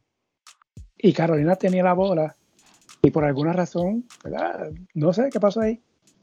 Javi González decide doblar a Waters como a 30 pies del canasto y se quedó solo en Jesús Cruz, que anotó el triple, que fue, ¿verdad? Como se dice en inglés, el dagger, para ganar ese juego y poner la serie 3 a 1 esas cositas pequeñas, si Bayamón hubiese logrado el canasto de la victoria en el primer juego y si hubiesen hecho el stop en el cuarto juego, quién sabe si esta serie hubiese ido a 6 o 7 juegos, eventualmente. O sea que hubo, aunque hubo un dominio de Carolina en la serie, hubo e, e, esos momentos pequeños que son los que deciden campeonato y creo que lo vimos aquí. Pues, Carolina ganó el cuarto juego, se puso 3 a 1 y no se recostó en el hecho de que el sexto juego fuera en casa, sino fue a rematar en el quinto juego y ganó cómodamente. Eso también me, me llamó la atención y quería traerlo como a la mesa. Este, quiero, quiero también ah, traer, eh, Marco, en la serie final, ahorita ¿verdad? hablé del caso de, de Ismael Romero. Otro que se, que se apagó en comparación con las series anteriores, ¿no? Fue Stephen Thompson, eh, que con Mayagüez, eh, ¿verdad? Le, metió unos cuantos bombazos y, a San Germán ni se diga, ¿verdad? En, ese último juego que, eliminaron a San Germán. Eh, ¿Verdad? Coach, explícanos, porque yo como que no sé nada de la parte técnica del baloncesto, pues, pues lo fácil es decir, eh, pues, estaba apagado, tuvo una mala serie, lo que sea. Eh, no sé si es algo, ¿verdad? Alguna asignación defensiva en específico, algo que ustedes pudieron identificar que, lo pudieron sacar de ritmo, no sé. Yo, pienso que todo comienza con los puntos en transición, al, al limitarlo, especialmente en Bayamón. Eso es un equipo que el canasto, cuando, cuando está en esa, en, el, en la parte arriba de la ola, y están corriendo para arriba abajo y cuando la sueltan ya la gente empieza a gritar uh, eh, esto es un equipo que, aprovecha mucho esos puntos en contraataque y nosotros en la serie y por eso eh, estoy hablando del caso de Thompson eso los limitamos. El tú obligarlo a jugar en mitad de cancha pues fue un punto importante porque luego pues viene la parte más difícil verdad que es trabajar todas las secuencias ofensivas que presenta el equipo de Bayamón que es uno de los equipos más estructurados y los jugadores nuestros, pues, hicieron su asignación en, pelear las salidas, en, hacerle difícil que anotara, que anotara con reto, con mano en la cara, que, es, todo el proceso de, sacarlo de su zona, de, sacarlos a todos, porque un equipo que tiene a Javier Mojín, que tiene a Thompson, que tiene a Benito, tiene a Jowen, tiene jugadores que tienen, que son anotadores, ¿verdad? Son jugadores anotadores bona fide.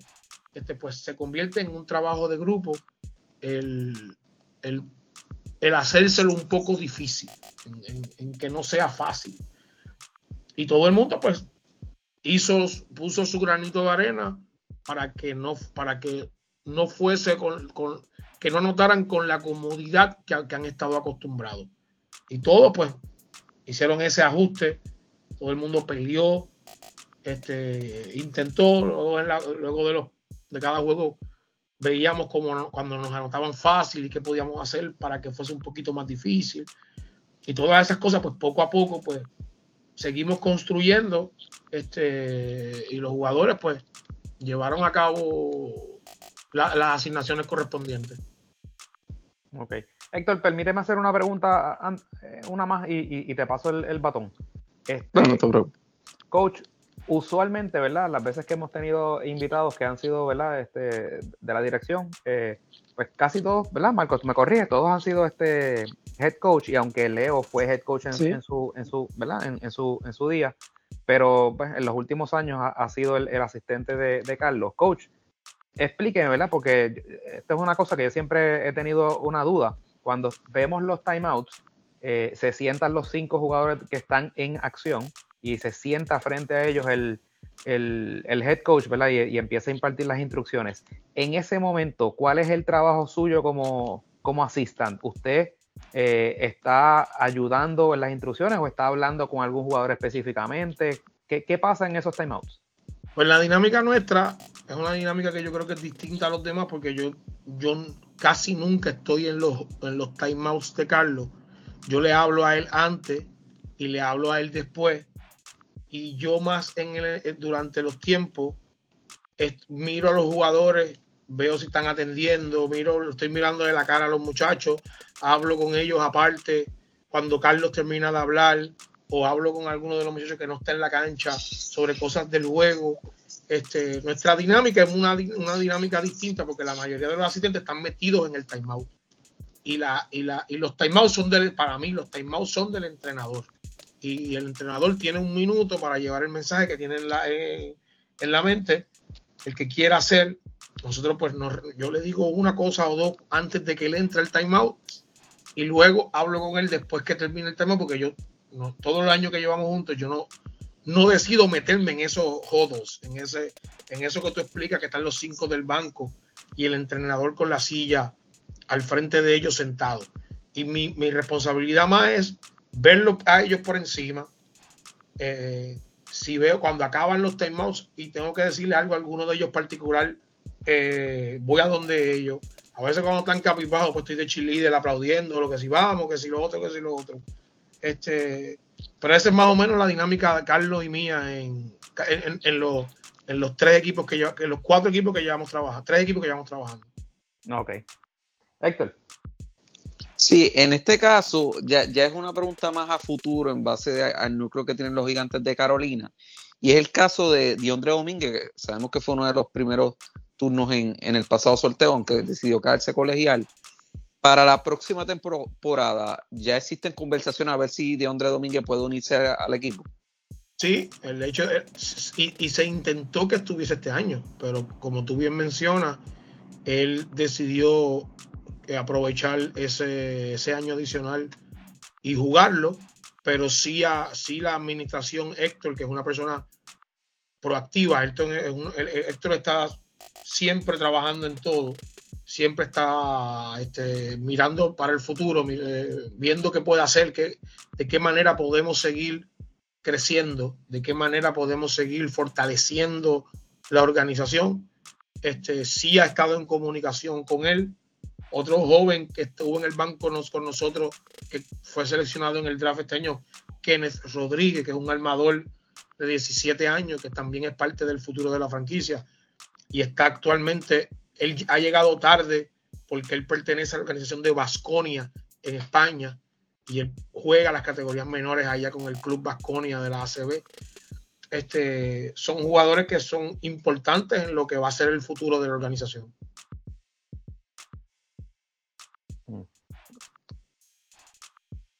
Oye, Leo, eh, caso. Este es el cuarto campeonato, ¿verdad? Que, ganas en BCN. Sí, este es mi cuarto. Este es mi cuarto. De esos cuatro, eh, tres, ¿verdad? Me refiero al de Caguas, el de Aguada y este de Carolina, da la coincidencia que fue el primero para, lo, para, lo, para esos pueblos en BCN. Si haces la comparativa, ¿cuál fue la celebración más efusiva de, de esos tres? Pues yo te confieso, les voy a confesar que ayer fue mi primera, esta fue la única caravana que yo fui de todos. En Caguas no hubo caravana. En, en Quebradilla la caravana de esa noche, porque yo no fui a la de después, a la grande, la de todo el pueblo, la de esa noche, del Coliseo a, del Coliseo de Quebradilla a la plaza, fue espectacular. La de Aguada fue algo distinto porque ganamos en Ponce, nos reunimos en la número 2 y para entrar a la plaza fue algo impresionante esa noche. Este, y ahora que estamos en Carolina, lo que pasó anoche, lo que pasó en la, lo que pasó en la caravana de campeonato por toda la región este, de Carolina y Llorens Torres fue algo impresionante. De verdad te digo que no sé si, él, no, no, sé si es por la, la, dinámica de, esos, de ese pueblo lo de ayer de Carolina fue grande. Y también cuando uno, uno se pone más viejo, pues uno, uno, ¿verdad? uno valora las cosas quizá un poquito más. Este, yo creo que la de Cagua fue para mí, como entrenador, ¿verdad? Pues, pues tiene un valor particular. Pero la que tú me mencionas, este, la de la de ayer de Carolina, esta de Carolina y lo que pasó en la caravana fue algo absurdo. Allí estaba eso es una cosa de verdad, de verdad, de la manera que la gente se volcó en la calle, fue algo gigantesco. Pero, pero en Cagua, ¿tú no te tiraste a la fuente? No, sí, John, pero, pero, todo eso fue la noche de campeonato. Ah, exacto, ok. No, no hubo lo que siempre, lo que, la tradición de hacer una caravana por el pueblo. Sí. Sí, sí, esa noche, cuando bajamos del Choli, nos esperaba una carroza en el peaje allí en Cagua.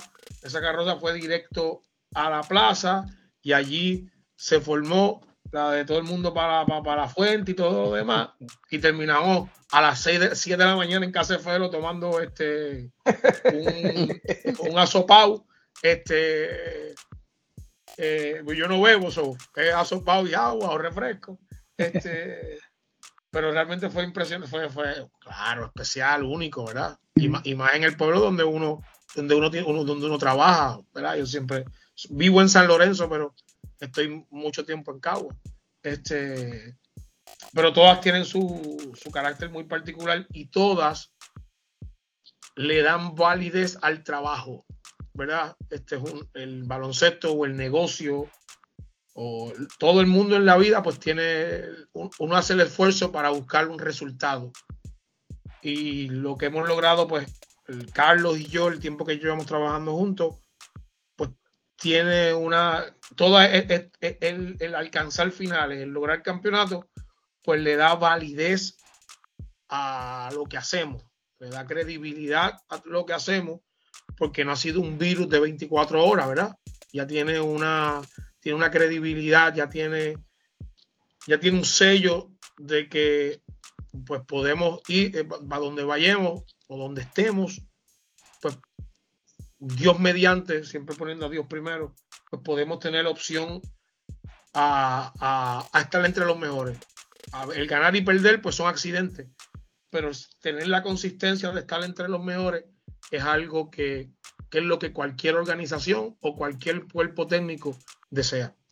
A, eso iba, porque ustedes ganan, la Carlos siendo dirigente y, y, en tu caso asistente, ganan en Quebradillas en el 17, Aguada 19 y ahora 23 con Carolina. O sea, con tres equipos distintos. E, esta combinación va a seguir, ya sea en Carolina, ya sea si surge otra, otra plaza en otro sitio. Esta combinación, a, a, Carlos Leo. A menos que él me vote. Si él me vota, si él me vota, pues tengo que buscar trabajo en otro lugar, pero yo no, yo estoy, yo, para mí Carlos es familia. Él y yo pues tenemos una relación muy particular, es mi hermano. Este, yo lo vaqueo y lo que él diga es lo que se hace. Este, y él tiene un toque muy particular, es un entrenador. De, decir que el ganador, pues él, es el understatement de la vida, ¿verdad? Este, porque los resultados pues están ahí. So, mientras él desee que yo lo ayude, yo lo voy a ayudar. Quizás lo que queda pendiente sería el back to back. Eso. Que es bien, que es bien difícil. No, no, no, eso, eso es una cosa que pensar en eso ahora es quitarle, quita- es quitarle luz o sacar de, de perspectiva Mm. lo que acabamos de lograr, lo que acaban los jugadores de lograr y cuán contento está un pueblo como el de Carolina que alcanza su primer campeonato, que alcanza su primera final. 15 años, ¿verdad? Que alcanza su primera final Sí. en, en 15 años.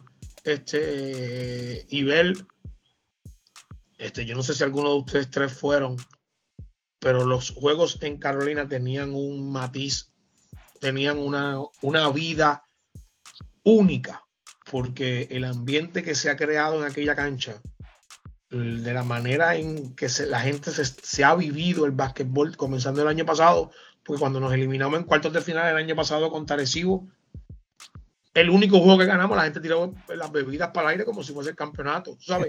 La, la- la gente realmente se ha involucrado, se ha, ha comprado la, la idea del calentón, la idea de, de Carola, de lo que es la C.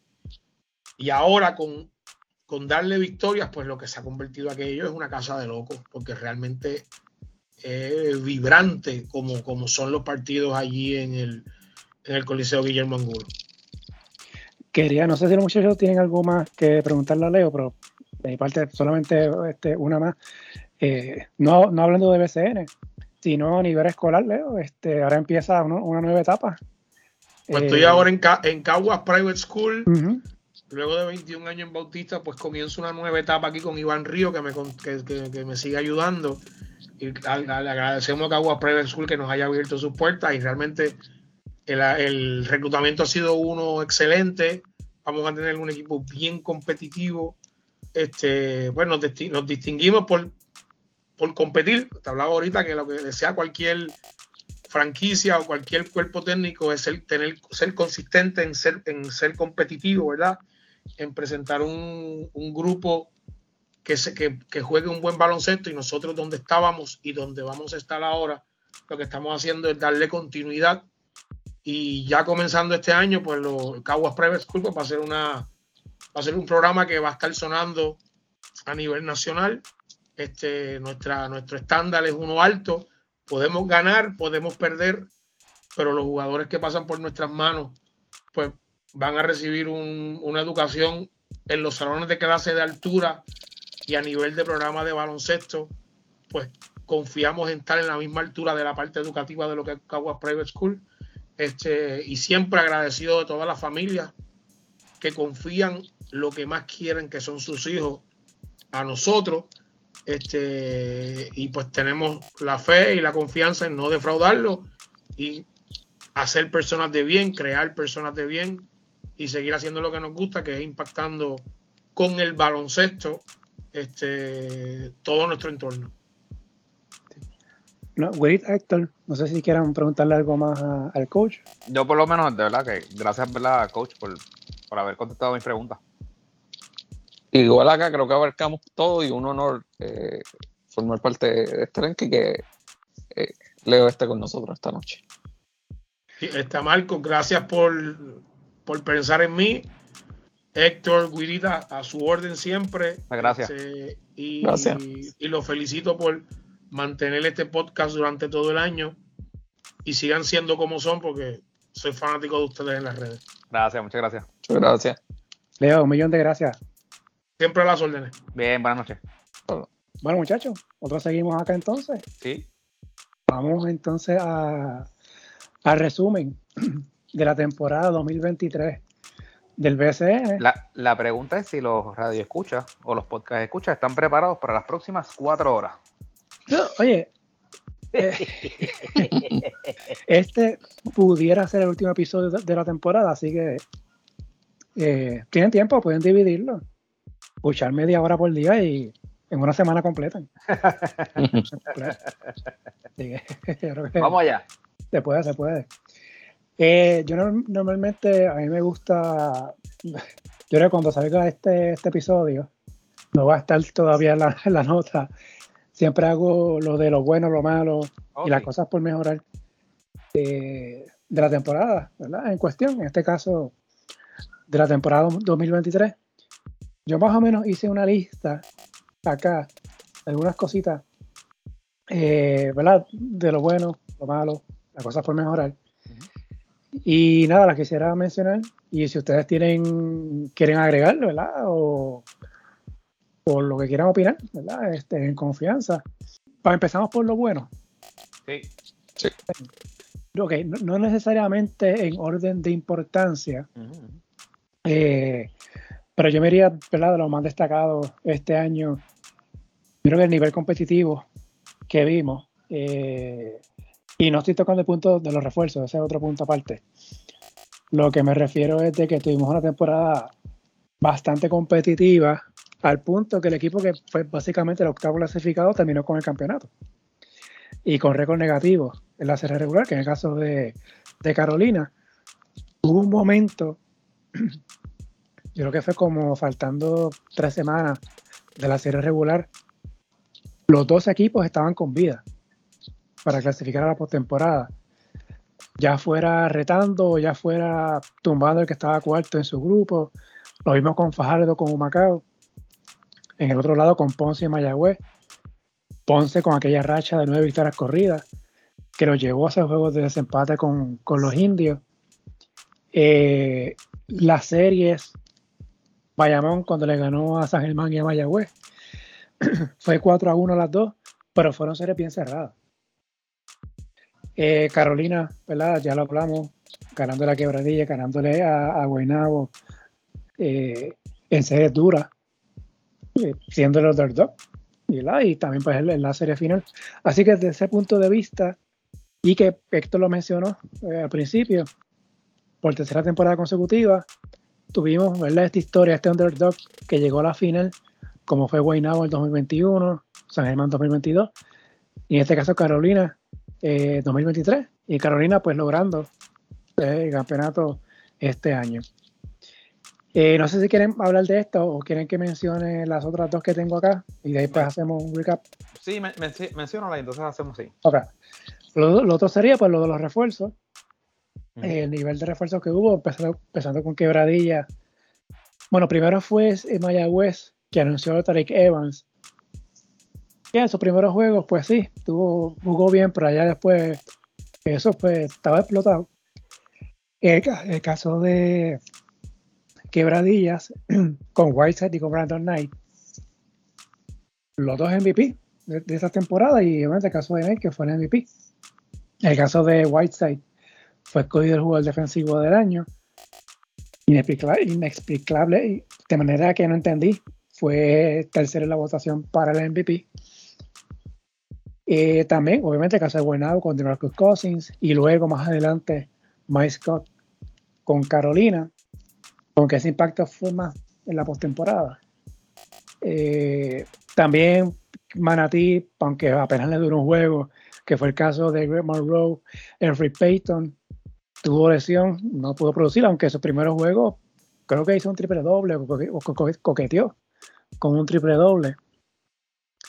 Sea, creo que vimos. Un buen nivel de, refuerzo. El caso de Tim Soares, que por alguna razón en Humacao no, no fue el mismo, eh, que Soares de Humacao no fue el mismo que estuvo en Guaynabo. Eh, Mitch Creek también con, con Guaynabo. Y creo que a nivel, general, eh, a nivel global fue bastante bueno.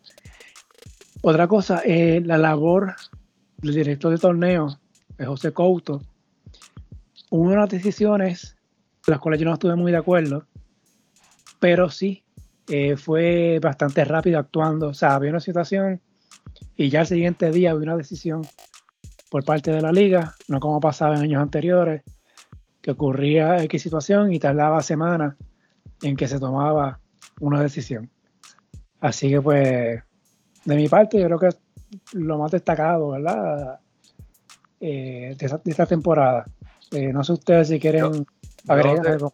Yo añadiría eso, eh, la exposición eh, o la transmisión de partidos todas las noches por la, por la, por el, canal de, YouTube de, la liga, que hizo que ciertamente pues más gente se interesara en, el torneo.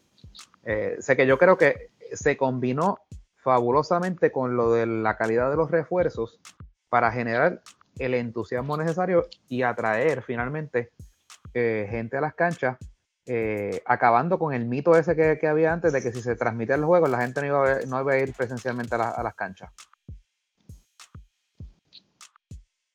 ¿Qué dice Héctor? Eh, mira, totalmente de acuerdo en base a, lo que fue la exposición que tuvo la liga a nivel internacional. Es obviamente los refuerzos. Primero empezó el caso de, Recordamos esa dichosa foto de Hassan Weiss y Brandon Ney bajándose del avión. Esa fue la, primera noticia de impacto en términos de, refuerzo.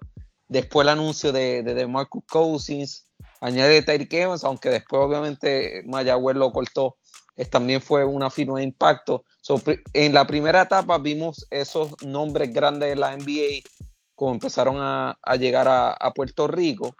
según fue avanzando la temporada, vimos como ya lo, lo, que es a nivel de Estados Unidos, ya se le estaba dando más interés a lo que era el baloncesto, eh, a lo que era el BCN, inclusive hubo varios videos que, crearon dando a conocer la liga, prácticamente el tipo de jugadores que estaba aquí, y entonces creo que no pudo terminar mejor que como terminó, que si tú me hubieras dicho hace un año atrás que LeBron iba a estar en un juego de BCN, me hubiera reído. Yo te hubiera dicho, eso es imposible.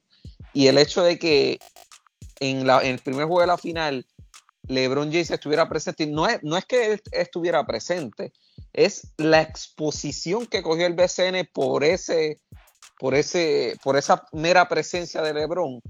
Eh, en ESPN pasaron eh, lo que fue parte de, de, de, esos momentos, Bleacher Report, prácticamente todas las cuentas grandes de la NBA estaban hablando de ese caso, inclusive eh, LeBron James con el asunto de Puerto Rico fue uno de los primeros tópicos de trending en Twitter casi una o dos horas mientras tuvo el juego. Así que esa exposición, primero a través de los refuerzos y, finalizando, como dicen por ahí, la cherry arriba como tal, con la visita de LeBron, es, creo que no ha, puesto en una posición a la liga súper importante eh, a nivel de exposición y es algo que el BCN tiene que valorar ahora, que creo quizás es un tema que vamos a tocar próximamente, que es lo que del contrato televisivo. ya tienen que aprovechar esa exposición y ese valor que la liga ha tenido en este momento para capitalizar y que se le dé mayor presencia en lo que es la televisión. Sí, eh, no, te me adelantes, Héctor, a ver si lo vamos a hablar. Este, ah, otra cosa, eh, de lo positivo, y el que, ¿verdad? Que ha sido lo mismo en las últimas, de las temporadas anteriores, que los juegos en Telemundo, en el 2.1, y que no solamente fueron juegos fines de semana, hubo algunos juegos que fueron en la semana. Que yo creo que es importante destacar lo que se hizo el espacio, que durante la semana, sobre todo en postemporada, que es entendible, hubiesen juegos eh, en el canal principal de Telemundo, sobre todo, por ejemplo, el último, el quinto, el que ganó Carolina para el campeonato. Así que pues eso pues es positivo. Entonces, lo que, no, lo que no fue tan positivo, por lo menos de mi punto de vista, eh, las revisiones, y no necesariamente en orden de preferencia, ¿verdad? O de importancia. Las revisiones, eh, los juegos, yo creo que son demasiadas. Yo creo que la liga debería establecer una regla de cuándo se, se revisa y qué se revisa, ¿verdad? En ciertos momentos del juego, yo, me parece inaceptable que en el primer parcial se estén revisando jugadas. Eh, creo que debería ser ciertos momentos específicos del juego. Yo sé que FIBA tiene una regla, pero el BCN puede tener la, suya y establecer cuándo se hacen esas, esas revisiones. En el caso de los árbitros, hubo decisiones eh, bastante cuestionables en varios de los partidos. Quizás la que más vamos a recordar es la de aquel el tercer juego de la serie de Bayamón y Mayagüez. Aquella falta en contra de Georgie Pacheco, que después la quitaron, que lo hablamos la semana pasada con el coach Dalmau. Eh, las votaciones para el juego de estrellas y valores del año. En el caso del juego de estrellas, Eso de que sea dos refuerzos por equipo, para mí es un disparate. Yo creo que debe ser abierto. Si el cuadro sale que sean dos refuerzos, pues que sean dos refuerzos. A mí eso eh, me da igual. Y en cuestión de valores del año, eh, me llamó la atención que de los medios, eh, de los rotativos principales de Puerto Rico, solamente el Nuevo Día votó en, en, estas votaciones. Igualmente de los canales principales. No hubo votación, estas votaciones fueron básicamente de medios independientes que a la misma vez algunos de ellos trabajan con equipos de la liga. Y ahí pues crea un poquito de conflicto de interés. El otro tema, que es lo de siempre, la fecha del torneo de selección, no voy a abundar de eso, he hablado de eso muchas veces. La pobre falta de información con relación a las apuestas y, ¿verdad? y qué jugadores están disponibles o no antes del de los partidos. Lo vimos varias veces, de hecho hubo un juego en Guaynabo que la televisión se enteró de un jugador que estaba activo empezando el juego. se ríe, pero es inconcebible. Y lo otro, eh, lo que es un secreto a voces, los salarios de los refuerzos.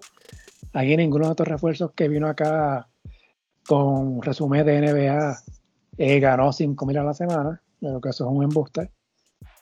Eh, y también por un momento que hubo mucho cambio y cambia de, de refuerzo. Pues, no sé si hubo un cambio en la regla, pero antes creo que era un, cambio por lesión y un cambio por rendimiento. Aquí pues vio muchos cambios durante sobre todo la serie regular que llevó al punto la que mencioné anteriormente. Así que muchachos, no sé si quieran agregar algo más de esto.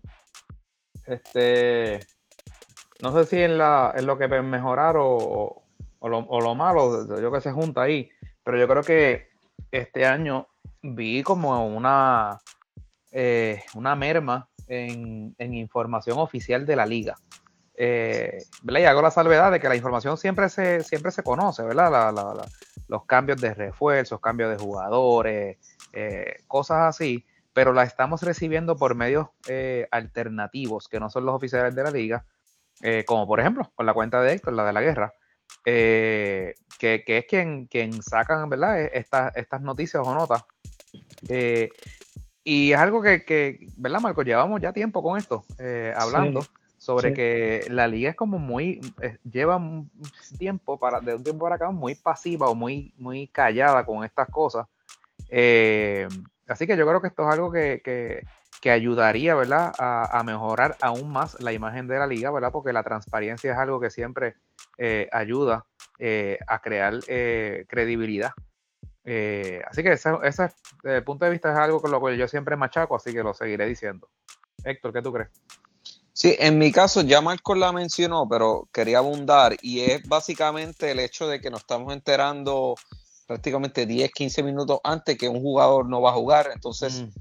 en base y concentrando ya en lo que es el sistema de las apuestas, que es lo que está creciendo poco a poco, es si queremos crecer como liga, particularmente eh, BCN, es, yo pienso que, eh, ejemplo, en el caso de los gigantes de Carolina, todos los días sin fallar. Cuando Carolina jugaba ya a las 5 de la tarde, tú tenías un reporte que enviaban por correo electrónico, un injury report, si algún jugador no iba a participar, estaba en ese reporte. De igual manera, había otro equipo, no me recuerdo ahora, pero había un segundo equipo que también tenía estos reportes, pero el resto de los 10 equipos del BCN, tú te enterabas 15, 20 minutos antes, a veces literalmente cuando empezaba el juego, tú dices, ¿dónde está fulano de tal? Y básicamente estaba lesionado. Así que la transparencia y buscar alguna manera de añadir en el reglamento alguna disposición donde obliga a los equipos por lo menos a las 5 pm, a las 6, ya notificar cuáles son los jugadores que van a estar participando y si hay alguno afuera, creo que no solamente va a ayudar a la, transparencia, sino vamos a crecer como liga y lo que es el aspecto de las apuestas se le va a dar mucho más transparencia. Ah. Ejemplo, eh, como ejemplo, hubo un juego entre Bayamón y Humacao que en términos de las apuestas, Bayamón estaba dando una, salsa en las apuestas, pero en ese juego a última hora nos enteramos, cinco minutos antes, que Angelito no iba a participar y entonces Humacao dominó ese juego. Ahí prácticamente esos son los escenarios en donde hace falta mucha más transparencia y si queremos crecer como liga, tenemos que poner alguna disposición de que los equipos reporten qué jugadores no van a, participar. Lo hemos hablado anteriormente, Marco. sí. No funciona de nada lo de las apuestas si no hay confiabilidad, porque de, qué vale tú ir a invertir eh, tus chavitos en una apuesta si, si, si a la larga pues estás haciendo una apuesta ciega.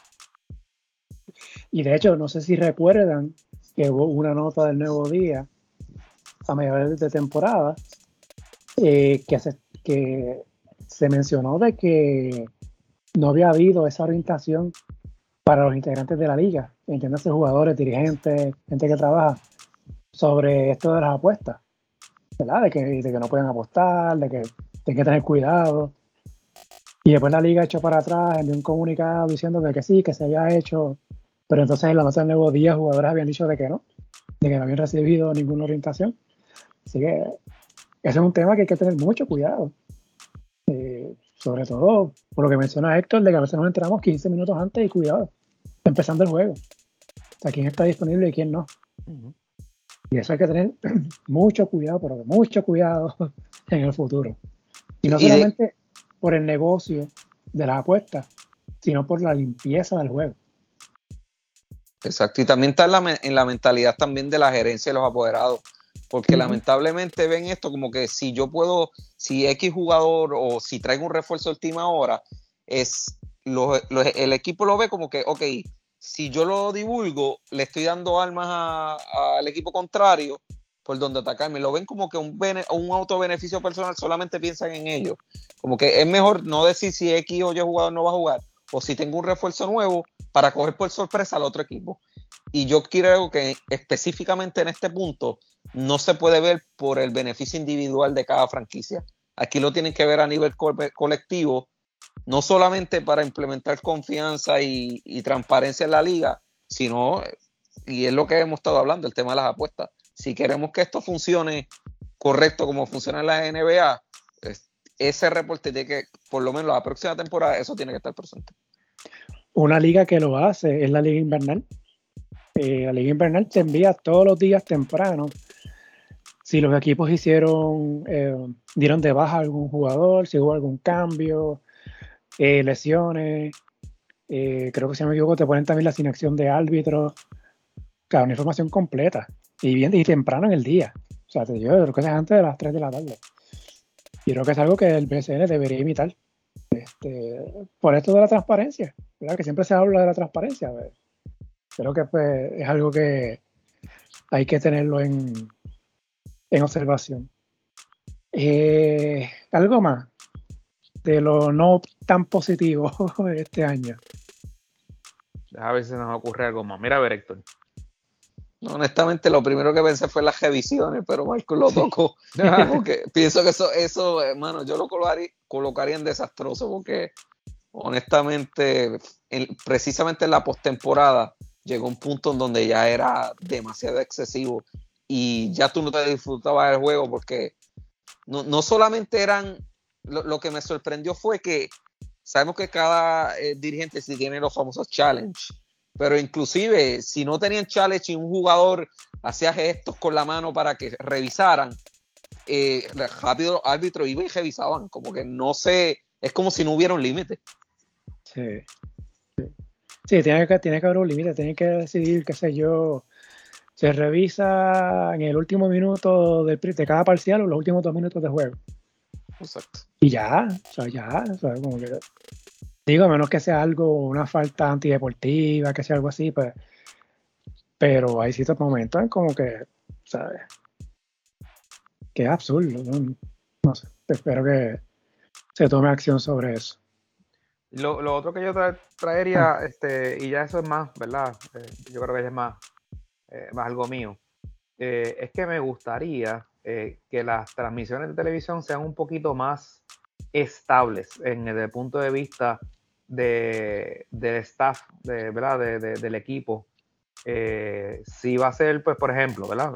Y, porque fue el que terminó, si va a ser Javier Sabat, pues por lo menos que esté acompañado de, de gente que sean conocedores este, eh, qué sé yo, un, ex coach o un ex jugador Este, pues al final tenía a Deal, ¿verdad? Que trae, pues, obviamente trae la, visión de, de exjugador y, y, jugador, pues, reciente, ¿verdad? Que estuvo eh, esta temporada, hasta esta temporada en, la liga. Porque es que a veces traían este eh, gente que ustedes lo saben, a lo mejor no lo quieren decir, pero yo lo digo, este, que honestamente, pues los comentarios eran, eran bien, bien este, desacertados. Este, en el caso de ese muchacho Ramón Gómez, eh, pues, pero eh, tú te ríes, Marco, pero es que es verdad, tú sabes, este, hacía unos comentarios que eran, eran hasta tontos. Y, estamos hablando, oye, esto es un producto serio, es un producto de, de, ¿verdad? De, que tiene muchos seguidores, mucha gente que lo ve. Y pues tú tienes que presentar, eh, tú sabes, que tu equipo de, anunciadores sean, gente conocedores, gente que, que hayan estado, que conozcan el aspecto técnico, porque es que de lo contrario, pues, tú sabes, pues, pues, entonces no es un analista. Eh, eh, se convierte entonces en un comentarista. Entonces, pues necesitamos gente que analicen, que le expliquen a, uno que, uno no comprende mucho de, ciertas cosas eh, técnicas, ¿verdad? Que, tengan esa capacidad de, explicarlo desde ese punto de vista técnico. Mira, güerita, pues si el jugó BCN. Él jugó dos juegos ahí, este, un, un Make a Wish que le hicieron al último. y, de hecho, con, Carolina fue. Con Carolina fue. Sí, y practicó con los paqueros. Ah, ok. pero, nunca, pero nunca pasó por el sorteo. Exacto, en el año 2000. este, algo más que no hayas, que no haya, no haya sido muy positivo. Estoy seguro que me voy a acordar después. Está bien. Pues si no, entonces pasamos con áreas a mejorar para la próxima temporada. Eh, lo mismo, no necesariamente orden de importancia. Aquí hay algunas que se repiten del año pasado y lo he hablado muchas veces. Primero lo de crear un verdadero League Pass, y eso lo hemos hablado un sinnúmero de veces. Eh, oye, esto quizás es un punto que, se que lo debía haber incluido en lo positivo más equipos invirtieron en sus transmisiones. Oh, eh, este año, recuerdo que en el 2021 era básicamente Bayamón la, mejor. Ya vimos cómo Santurce mejoró la suya, Carolina hizo lo propio. Eh, hay otras que están más o menos ahí, están, están, llegando, pero les falta, como Manatí, eh, San Germán. Me parece increíble que Ponce Todavía tengo la, cámara de, de, Synergy con transmisión de radio. Por lo menos tienen un buen narrador. Lo que pasa es que tienen, tienen, la, tienen la cámara de una sola toma. Sí, la cámara es de Synergy. yo creo que Bayamón estableció el, modelo de lo que se debe hacer con esa transmisión y los demás equipos deberían imitarlo. Y que pues yo creo que eso, ¿verdad? Y eventualmente se, pudiera hacer ese League Pass, aunque hay gente que no cree en eso. Eh, lo de ser transparente, pues más o menos lo hablamos, ¿verdad? Con esto de las apuestas. Eh, la fecha del torneo, pues, más o menos repetir lo mismo. Eh, hemos visto problemas con la fecha del torneo y selección en estas últimas cuatro temporadas. Y ojo, con el año que viene, 2024. Eh, otra serie, más o menos, ahorita habló sobre esto, las transmisiones de televisión. Yo creo que hay áreas que se pueden mejorar. Yo siempre abogo por más entrevistas, por más features, ¿verdad? reportajes que se pudieran hacer. Por ejemplo, tienes una serie final que la historia llamativa, en el caso de Carolina, de Bimbo y Filiberto, ¿verdad? Que son de allá, su última temporada. No sé, haber hecho un feature de ellos, de donde vienen en Carolina, durante la serie final. Creo que es algo que se pudo haber hecho. Si se hace un calendario con tiempo de la final, es algo que se puede considerar ¿verdad? Para, para futuros años. Eh, y nada, más o menos atado a lo que hablé con relación a la fecha del torneo, el calendario. Se establece un calendario malísimo, eh, que hubo 36 juegos este año, básicamente jugándose en la misma cantidad de días hubo, se atrasó el torneo en la fase final de la serie regular. En la final se cuadró un back-to-back que al final finalmente pues no se dio, ¿verdad? Porque Carolina ganó en cinco juegos.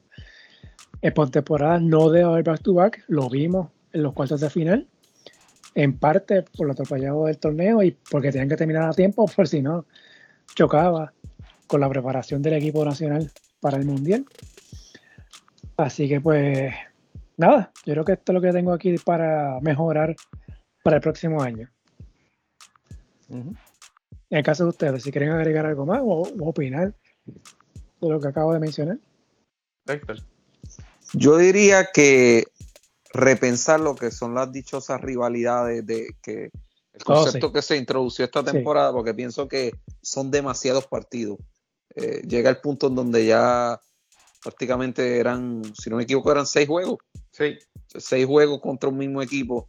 Ya a, partir del, cuatro, del tercer, cuarto juego, ya como que se va desgastando. Pienso que se debe repensar la idea de, de las rivalidades. Y no sé, yo siempre he sido un, aficionado de, lo que es la, una sola sección, involucrar a todos los equipos en una sola sección y olvidarnos de esas dos divisiones. Así que yo repensaría mayormente ese formato de, las rivalidades, pues, eh, reducir juegos si es necesario, volver a, ese concepto de 32. Obviamente todo va a depender si, si entra algún equipo de expansión, etcétera. Pero primero, esa rivalidad y segundo, eh, yo eliminaría las dos divisiones y haría una global. Suena bien.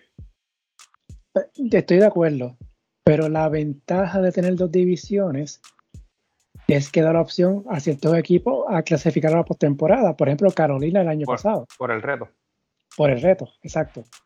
Bueno, play-in, ahora dicen play-in, ¿verdad? Por aquello limita el, la NBA. este, quizás, desde ese punto de vista, pues abre la puerta, ¿verdad? Que equipos ¿verdad? puedan tener opción de clasificar a la postemporada. Pero no sé, no sé. Y, también hace los cruzos interesantes. Eh, quizá si, hubiese, hubiese, sido un standing global, estoy de memoria, yo creo que entonces Carolina se hubiese cruzado con Bayamón en primera ronda. Y no en la final. Sí. Oh, sí. O sea, que, pero sí, a veces Sí, quizás hacer una tabla de dos equipos, los mejores ocho, ¿verdad? Uno, ocho, no siete. Pudiera ser. Lo que sí estoy de acuerdo, lo de los juegos, así que bajarlo. O sea, no puede, no puede ser 36 juegos. Sí, demasiado. Demasiado. Yo creo que esta liga 30-32 debe ser lo máximo. Y 32 es mucho. Sí, eh, algo más por mejorar, muchachos, que, Yo, que creen que se puede mejorar. Eh, yo no sé si es por mejorar, no sé si cae en la categoría de por mejorar. Yo ahorita tiré un tweet, no sé si lo vieron, que a mí me gustaría, ¿verdad? Eh, porque, Héctor, corrígeme, eh, la fiebre del BCN, por lo menos hasta la final, esto básicamente era con todo el que tú hablabas, por lo menos este, había visto algún jueguito. y yo creo que una buena manera de, seguirlo sería, ¿verdad? Y eso no se hace fácil, no, no, es, no, es, no es de un día para otro ni por un año para otro. Pero qué ideal hubiese sido si hubiese como una liga alternativa o, por decirlo así, una división B, eh, donde por ejemplo los dos equipos que hayan terminado en última posición en el torneo principal, pues hicieran un descenso y pasaran esa liga y esa liga jugaba, no sé, qué sé yo, una liga no tiene que ser muy grande, 6, 8 equipos, eh, jugaban, qué sé yo, 10, 15 juegos, lo que sea y los dos equipos que entonces llegaran a la serie final de, esa, de ese torneo B, por decirlo así, ascendían entonces al torneo principal. Y es una manera, ¿verdad? De dos cosas, de mantener el entusiasmo del baloncesto en Puerto Rico y segundo, eh, de darle trabajo a jugadores que pues no tienen eh, eh, el talento o, o, causen interés en otras ligas para jugar baloncesto. porque que ahora mismo, pues prácticamente hay que esperar hasta marzo del año que viene para, para BCN. Este, entonces nada, este, lo, menciono, ¿verdad? Lo, lo, lo, tiro por ahí. No soy el, primero que lo dice, ni el único que lo ha dicho, pero creo que es una idea que, si le podemos ir siguiendo dando impulso, a lo mejor caen en oídos de, de gente que pueda hacerlo pasar. No, en definitivo, una, es una gran idea. Pienso que la ejecución se nos va a hacer un poco difícil, más cuando se manejan las cosas aquí en Puerto Rico, pero buscar, estoy totalmente de acuerdo, buscar la manera de mantener ese interés y yo creo que en la final es, que tú puedas acaparar gran parte del público. Y tomando también como base tu comentario, a mí me gustó algo que hizo Carolina, que fue que empezó a vender los abonos de la próxima temporada oh, sí, en plena final. lo, cual considero como una idea excelente porque ya tienes acaparado toda la atención en ti, tienes cancha llena toda la noche y vi que se estaba moviendo bien según bien los comentarios en las redes sociales de Carolina. Y creo que es algo que también pudieran imitar a los otros equipos porque lamentablemente si tú eres, si tú estás interesado en un abono, es prácticamente tres o dos semanas antes de empezar la temporada, es que tú vienes a enterarte de los precios. Un equipo que otro quizás empieza uno o dos meses antes, pero no hay esa oportunidad como en la NBA, donde tan pronto se acabe esta temporada, ya los, fanáticos tienen la oportunidad de, de, adquirir ese abono. Así que yo aprovecharía el hype que tiene la liga, principalmente en la final, y trataría de acaparar lo más posible en términos de abono. Sí, lo que pasa es que, y estoy de acuerdo contigo, eh, pero en ese sentido, acuérdate también una, cosa, que lo volátil de nuestra liga es que hay equipos que, literalmente no saben si el año que viene van a jugar. O sea, eh, eh, que, eso yo creo que es lo que dificulta mucho. Y entonces, ahora, acordándome por qué es que me surge la, idea de lo de la liga alternativa es, recuerden que, ahora en estos días ha flotado la idea de, una, una, franquicia número 13.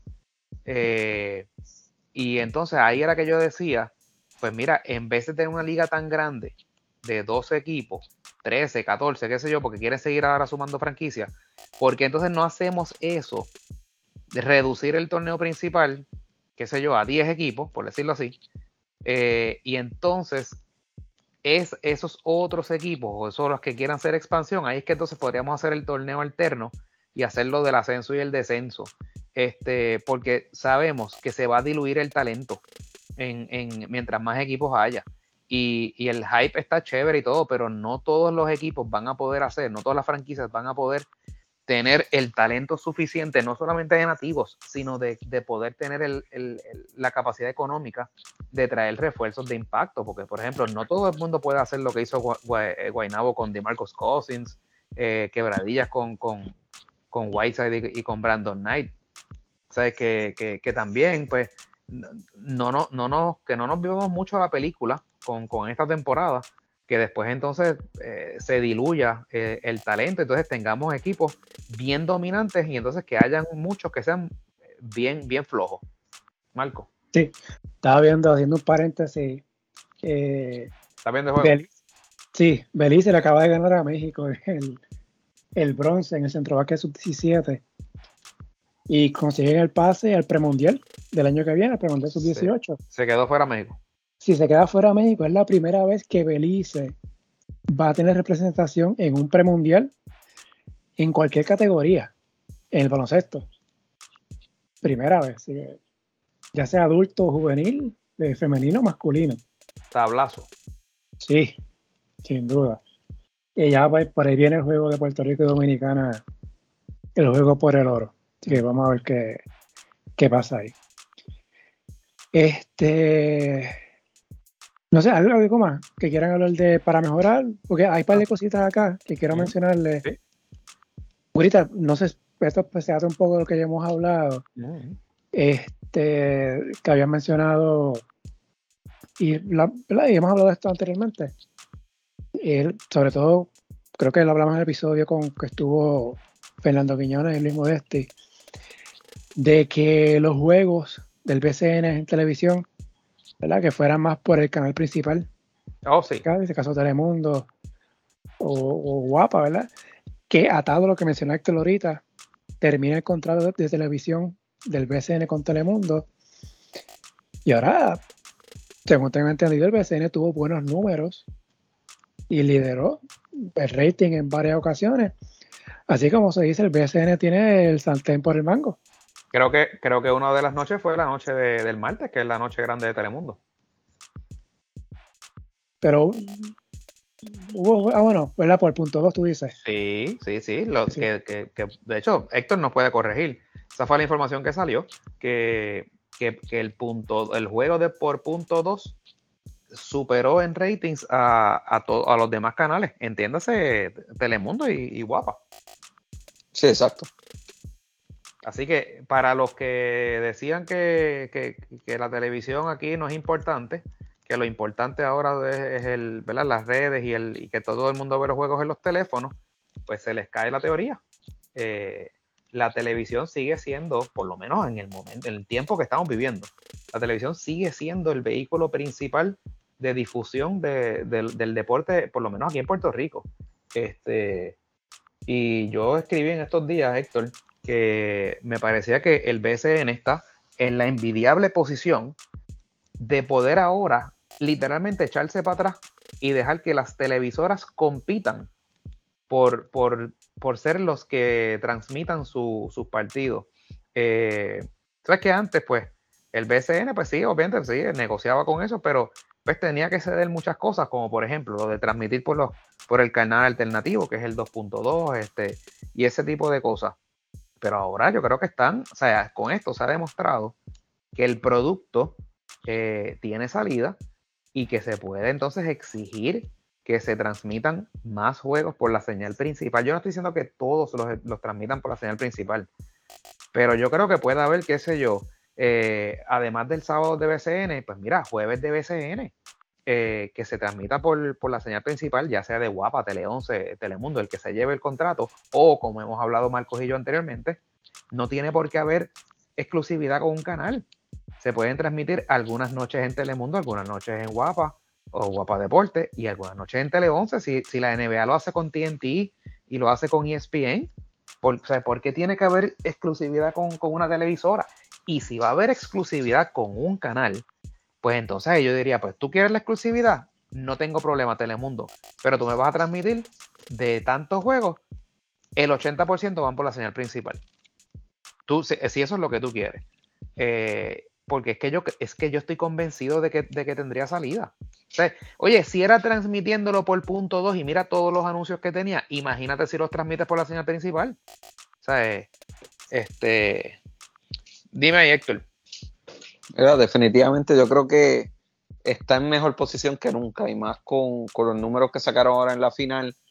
Pienso que cuando se evalúa la transmisión de este año eh, de TV a través de, Telemundo y Punto y NBC que, que lo utilizaron en algún momento en, en la postemporada, se necesitan mucho más juegos por la señal principal eh, de Telemundo. Pienso que el BCN debe, en este nuevo contrato, ya sea Telemundo, Tele 11, el canal que seleccionen Guapa, eh, deberían brindarle su mayor enfoque a, primero, que aumenten la oferta de juegos a través de, de televisión, pero principalmente que se transmitan más juegos en semana. Yo pienso que tres juegos en semana sería lo ideal eh, en términos de si fuera Telemundo, Guapa o, Tele 11, pero no solamente que se transmitan tres veces en semana, sino que se transmita por la señal principal, porque pienso que el nivel de la liga aumentó este año dramáticamente, nombres grandes de la NBA, y entonces una serie final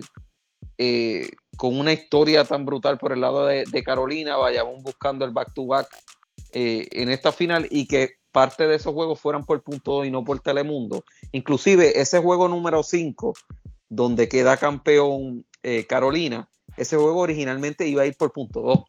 Y entonces a última hora fue que lo mueven para Telemundo y lo transmiten por ambos canales. Así que definitivamente el BCN tiene el Santer por el mango, tiene que sacar ventaja de esta posición que está.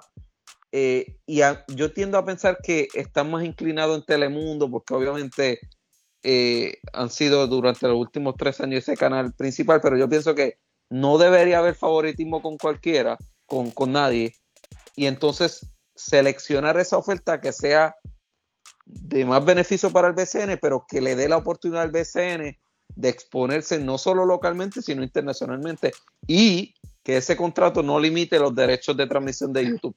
Pues pienso que tanto la transmisión de televisión como la transmisión de YouTube debe ir en conjunto. Sí, no, de acuerdo. De acuerdo. Eh, pero yo estoy convencido de que Guapa va a venir con, una oferta. Sí, porque es que, acuérdate, Guapa, Guapa ya vio lo que, lo que Telemundo pudo hacer.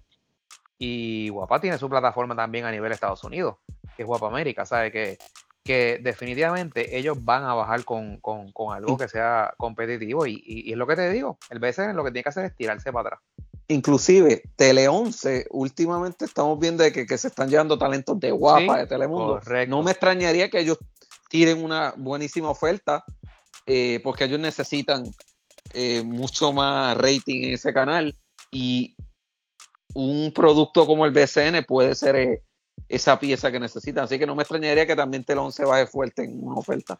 Y, y, no, y no pierda de perspectiva que el grupo de, que compró Tele 11 es un grupo, es un conglomerado de, cadenas eh, a nivel de Estados Unidos, eh, es un imperio.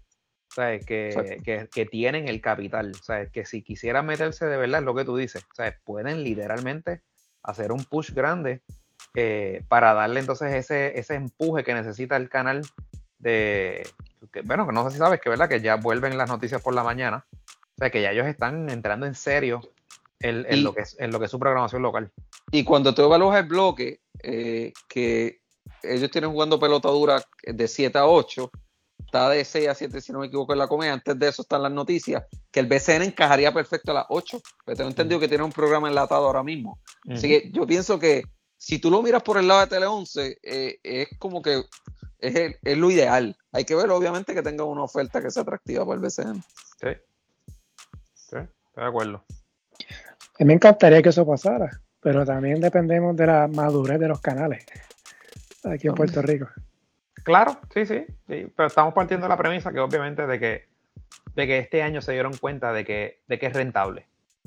Ojalá, ojalá, porque sabemos que pasa que si un canal transmite, por ejemplo, Telemundo transmite BCN, Guapa apenas menciona cosas del BCN. Fíjate, pero, pero te puedo decir que por lo menos en la serie final, eh, sí. sí, sí, sí, este, en las mañanas, en, ¿cómo es? En la programa ese de la mañana, este, el, cronista de, de deportes sí, sí hablaba. De, de, hecho, te voy a decir más, Marco. Para mi sorpresa, ponían los visuales y daban crédito abajo. Decían este Telemundo, ¿sabes? Eh, eh, ponían los visuales del partido de, la noche anterior. O sea, que sí en ocasiones anteriores algo que yo decía, pero qué tonto, ¿por qué no hablar si este es el baloncesto de Puerto Rico? Está en la serie final, ¿por qué no hablar de eso? Pero sí esta vez lo hicieron. Eh, así que yo creo que esa es, hay un poco más de madurez y yo creo que incluso la razón puede ser eso. Sabiendo que el contrato expiraba, están empezando a darle esa cobertura eh, ¿verdad? Con, con, la expectativa de que ellos se puedan llevar entonces el contrato. Sí, inclusive, yo, según mi recuerdo, Tele 11 siempre hablaba de BCN en el segmento de deporte, pero Guapa llegó a un punto que ni lo mencionaban. Pero el, este, eh, el año pasado lo mencionaron un poco, pero este último año ya estaban más abiertos a mencionarlo, inclusive en la final, eh, Mónica Candelaria, que es una de las de la, de las anclas de, Guapa, tenía hasta el jersey de los gigantes de Carolina ahora en la final en, el noticiero. Ah, exacto. Así que, que, poco a poco se ha visto más esa, esa madurez, mayormente este último año, y no lo había pensado, pero ahora lo menciona Guidita y está bien interesante, ese aspecto de que quizás tienen conocimiento que este era el último año. No lo había visto desde ese punto y puede ser que sea la razón. Y otra cosa, este, digo, me corrigen, ¿verdad? Pero me parece que el programa de deportes de Guapa Deportes no hablaba de BCN. No, no, no, no, para nada. Esa es la parte de la madurez que yo hablo. Sí, sí, no. Es inconcebible que la principal liga de deporte de Puerto Rico no sea discutida en, yo creo que es el único programa deportivo televisivo que tiene, que tiene Puerto Rico. De hecho, eh, bueno, no es el único, porque en WIPR está este, hay uno también, Ah, eh, pero sí sé lo que dice, en, por lo menos en televisoras eh, comerciales grandes. Sí, exacto. Es el único programa exacto que, que, que, de hecho yo creo que es de una hora el programa. Este, o sea, que, que, sí, sí, porque obviamente es un canal este, dedicado a deportes exclusivamente. Eh, así que sí, sí, yo creo que es tiempo de, de, de, pasar, ¿verdad? Que los productores también pasen esa, esa página, mano. Sí sería un palo, pero un palo que el BCN tuviera, estuviera en Telemundo y en Guapa a la misma vez. Bueno, cuando, y, cuando digo la misma vez me refiero, por ejemplo, qué sé yo. Claro, sí. Los sábados Telemundo, los domingos Guapa, por poner, Sí, sí, sí. Y entonces, y, imagínate imagínate, por ejemplo, vamos a suponer que, por Guapa Deportes transmitieran martes y jueves, por ejemplo, decir algo así. Imagínate que ese programa de la línea deportiva estuviera una hora hablando completamente y haciendo historias de veces en entrevistas, hablando de, qué sé yo, de los standings. Tú, sabes, eso sería fantástico. Que, que, de hecho es lo que hemos hablado Marcos y yo en innumerables ocasiones, de que es algo que el BCN en su canal de YouTube puede hacer. O sea, tú puedes hacer un pregame show todos los días, eh, no de un partido, sino de la liga, de, lo que está pasando en la liga. Eh, mira los resultados de ayer, eh, mira, este, hubo este cambio, mira, llegó tal jugador, se integra, fulano, ese tipo de cosas. Son, son, son, y las herramientas están ahí, que es lo increíble. O sea, que, no lo, que no lo, es una herramienta que no aprovechan ahora mismo que estamos, que vamos para la temporada muerta, ¿tú te imaginas mantener el entusiasmo de la gente con todas las noches un programita de, una hora en YouTube con el mismo Javier Sabat? Oye, que la gente se ha identificado con él. Eh, y, que tú traes de entrevistas, por ejemplo, estos primeros días traes a Leo Aril hablando del campeonato eh, eh, y cosas así. son, son cosas que claro, eh, hay, una inversión que hay que hacer, ¿verdad? Porque hay que pagarle a esa gente, hay que tener camarógrafo y demás cosas, pero estoy seguro que como corrió la liga este año, con, con tanto auspiciador, aparece el auspiciador para hacer eso. Este, y, cuando te hablo de hacerlo por YouTube, lo pueden hacer en, un pequeño estudio, qué sé yo, en una oficina, lo que sea, que, que le ponen un background. O sea, no tiene que ser nada sofisticado. Así que, pues, hermano, las posibilidades son, son, son interminables. Ha habido esos intentos, hubo uno, lo que pasa es que ponen gente indeseable. Claro. Ese es el problema. Sí, no, tú sabes. Por eso que te digo, tienen que ser gente con la que con la que la fanaticada se puede identificar. Eh, por ejemplo, por eso te hablo de Zapato, porque pues fue la voz, ya tú oyes la gente así mencionando las frases de, de, ¿verdad? Que el que, el que él hacía en, de esto, que, de hecho, eso es bueno, ¿sabes? La continuidad, en, si ese va a ser tu narrador, como decía Luis Modesti, si ese va a ser tu narrador, bueno, pues manténlo, o sea, manténlo ahí, tú sabes, porque es que creas ese branding y la gente se identifica. De la misma manera que yo, pues, cuando era joven, yo recuerdo a Manuel Rivera Morales este, y, y sus famosas frases, y después vino don Ernesto Díaz González, que, todavía todos los recordamos. Pues mira, pues si este muchacho va a ser tu narrador por los próximos años, pues, pues mano, úsalo para también para otro tipo de, de, de, proyectos. Eh, y la gente se te va a identificar con, la liga, tú sabes. Y, pues, vamos a ver. Yo, yo, espero, yo tengo esperanza de, de, que se hagan muchas cosas. Veremos, ¿verdad? Que qué decisión toman en los próximos meses. un tema que quería tocar eh, esta temporada fue la última de Ricardo Dalmau como presidente de la liga, por lo menos, ¿verdad? Del contrato de cuatro años, que es, ¿verdad? El caso de la presidencia de PCN es un ciclo de cuatro años. Volverá el año que viene. Por el caso de Dalmau, su nombre ¿verdad? siempre ha sido mencionado a puestos políticos Recordamos cuando hubo esa vacante en el municipio de Guaynabo, su nombre se mencionó como posible candidato a estar en la votación para la alcaldía. Ahora mismo él está de presidente de la Junta de, Gobierno de la, Universidad de Puerto Rico. No sé cómo puede estar en, dos puestos, en esos dos puestos a la vez, BCN y UPR, pero. ¿Qué ustedes creen? Yo creo que. Bueno, yo te voy a decir una cosa. Eh, eh, ser el presidente del BCN que ser uno de los mejores trabajos que haya. Tú sabes. Mejores. Este, sí, este, tienes ayuda. Estás en una posición eh, pues, de, reconocimiento. Si es que a la persona le gusta el reconocimiento. Este, en el deporte que, te gusta, en el caso de él, ¿verdad? Que, que, se crió en ese ambiente y demás. ¿Por qué sacrificar eso para irse a la arena política? para empezar, tiene, pues, que no sabe si va a ganar, es lo primero. Y si gana, es un mundo de mucha, de mucha ¿verdad? incertidumbre, turbulencia. En el baloncesto tranquilo. Y, tú sabes que él ha sido un presidente que, cuando hay issues, eh, ¿verdad? O controversias, pues él difiere, ¿verdad? Él dice, no, no puedo hablar de ese tema, o, eso lo está teniendo fulano de tal. ¿Sabes? Que, que, él ha sabido eh, camuflajearse cuando hay, cuando hay revoluce. Así que yo, desde el punto de vista, yo digo, ¿por qué tú dejar eso? Si tienes la oportunidad de seguir, yo sigue cuatro años más ahí. Sí, yo, yo pienso que yo lo veo revalidando como presidente de BCN. No sé si a cuatro años más, no sé si estaré los cuatro años completos, es que me causa la duda.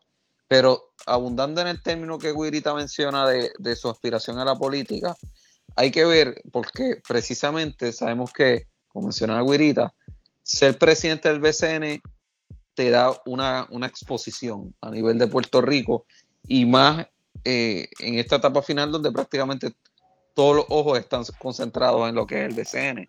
Así que hay que ver si su intención entrando al BCN precisamente era obtener esa exposición para que obviamente capitalizar y que eso se convirtiera luego en una carrera política. Si es así, al, final del camino su intención principal eh, sería correr a un puesto político, que pienso que ese, e, ese, es su caso. Lo que pasa es que en el caso de Guaynabo ahí está un poco difícil, pero yo te diría que puedo verlo quizás dos o tres años más en el BCN y después definitivamente eh, brincando a la política. Y otra, y otra cosa, eh, difícilmente va a aparecer alguien que lo rete para la presidencia del BCN. Exacto.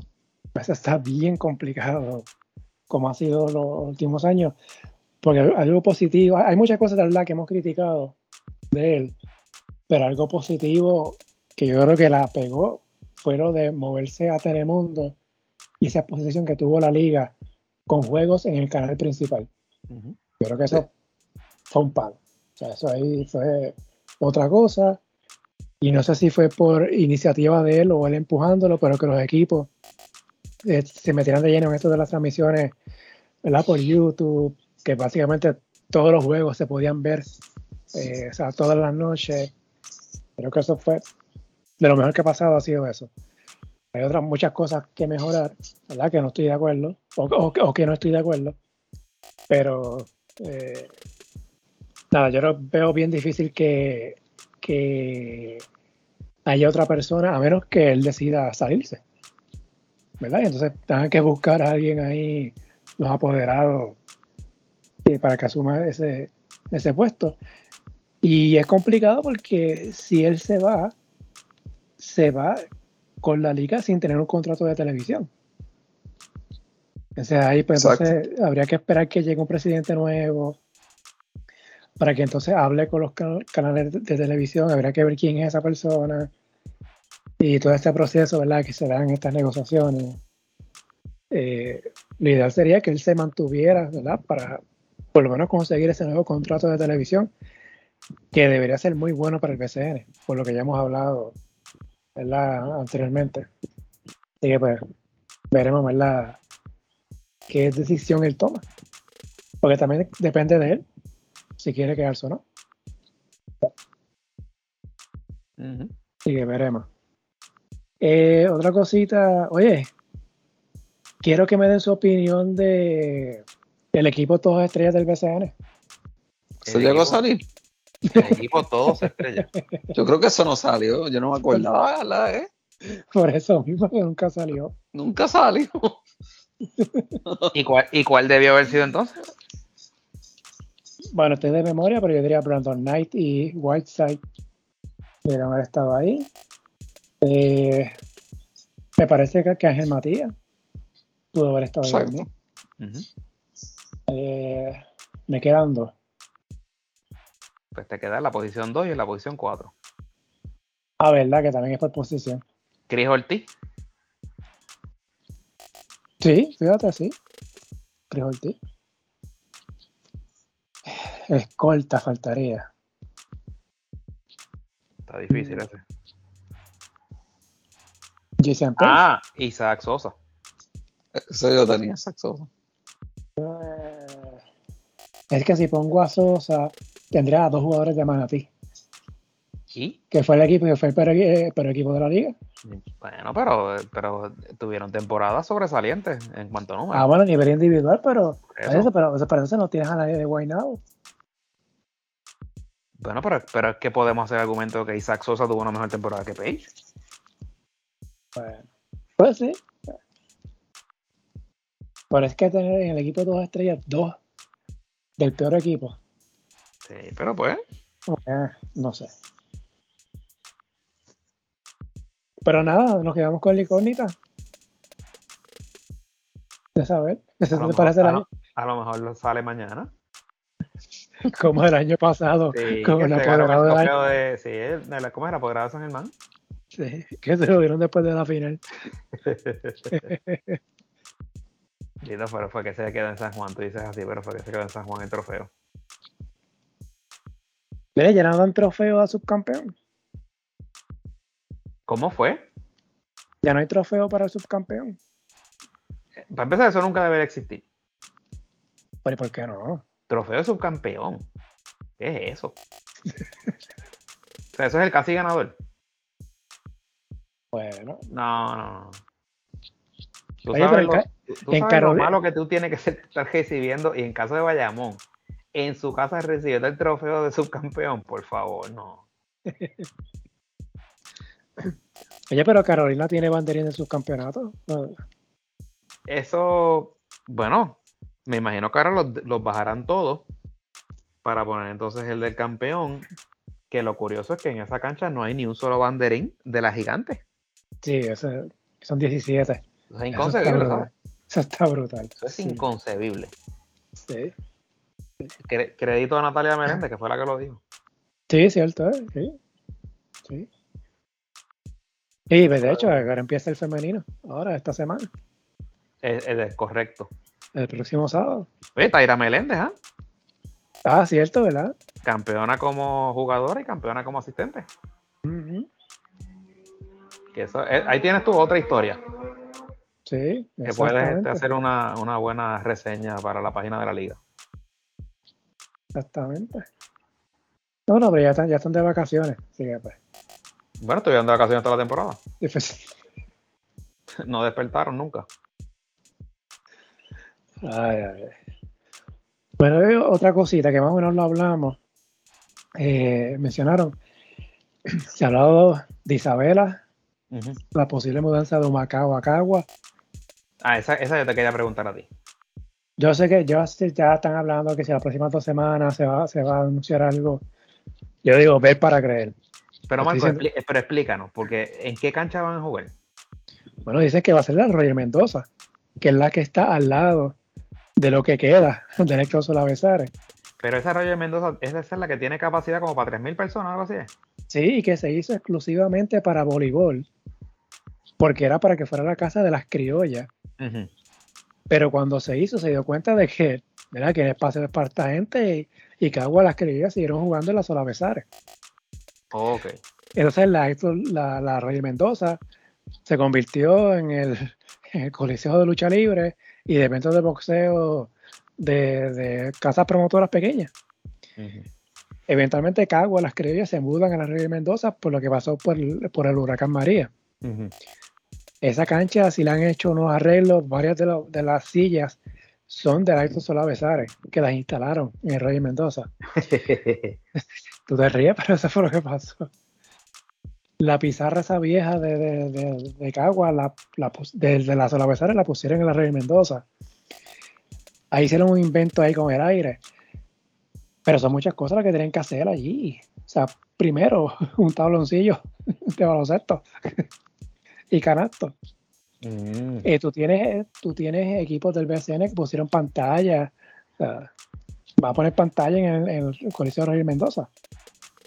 Está apto Roger Mendoza para esas cámaras de Synergy. Los, los camerinos. O sea, son muchas cosas. O sea, y estamos en, vamos, básicamente estamos en el mes de agosto. O sea, el voleibol empieza en enero. O sea, cualquier arreglo que tú vayas a hacer lo tienes que hacer en los próximos cinco meses si es que va a haber equipos de Caguas en BCN. Bueno, eso es, O lo que sa- eso es lo que ya salió. Héctor, ¿tú, tú, tú lo tú pusiste en la, en la queja?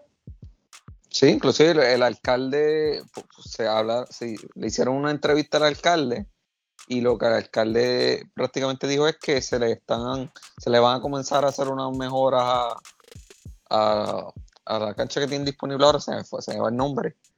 Eh, sí, Roger Mendoza. A Roger Mendoza, que tiene capacidad actualmente de 3.000, no sé cómo lo van a hacer, pero mencionaron que van a intentar aumentarlo hasta 3.500. Eh, y entonces unos arreglos a los camerinos, tabloncillo habían mencionado también, pero están contra el reloj, honestamente. Marco, yo lo veo difícil, ¿sabes? Oye, y les... yo he ido allí a juegos de voleibol. Esas sillas están bien incómodas. Aparte que están feitas también. Te lo estoy diciendo. Si eso, si eso pasa, esa va a ser la peor cancha del BCN. ¿Y dónde van a sentar a los abonados VIP? Esa es otra también. Esa, esa va a ser la peor instalación del BCN por mucho. pero, el BCN, va a aprobar esa instalación. Bueno, si aparecen los chavos. Porque es que, de una cosa es tú decir que vas a mover un equipo, pero, eso tiene que pasar por una aprobación. Bueno, la aprobación pasa cuando dan el cheque. No, que no puede ser así. Pero, pero, es que, pero es que hemos visto así. Sí, pero esto, esto es, coño, esto es un espectáculo profesional, ¿sabes? No puede ser así a lo loco. Bueno, el alcalde dijo que la inversión sería en 7.2 millones de dólares. Yo no sé de dónde van a salir esos chavos. No sé. Pero entonces eh, estaban peleando porque Macao le debía 200 mil. Exacto. Hay, una pequeña diferencia de dinero ahí. ¿De dónde van a salir esos 7 millones de, en Cagua? No sé. Porque por lo menos en Isabela llevan años, tú sabes, llevan unos cuantos años ya y por fin la, la, tienen ready para. Eh, a ver, poner otra cosa, Isabela. Caramba, esos bleachers están complicaditos, ¿sabes? Yo no sé. Los coliseos básicos son bleachers. Yo sé que es San Germán, pero San Germán es otra cosa. San Germán es, es a casa aparte. Pero esos bleachers, bueno, en Guaynabo también. Esos bleachers sin espaldar, tan complicados. Sí. Sí, sí, sí. Para que sea la liga principal de Puerto Rico y una de las principales de baloncesto en América, esos coliseos tienen que ser mejor. Tiene que ser cómodo para, la experiencia del público que vaya. Pero insisto, o sea, ver para en el caso de Cagua, ver para creer. Este, y aún haciéndole mejora, pues que va a estar bien difícil por las sillas. Esas sillas de Dios son súper incómodas.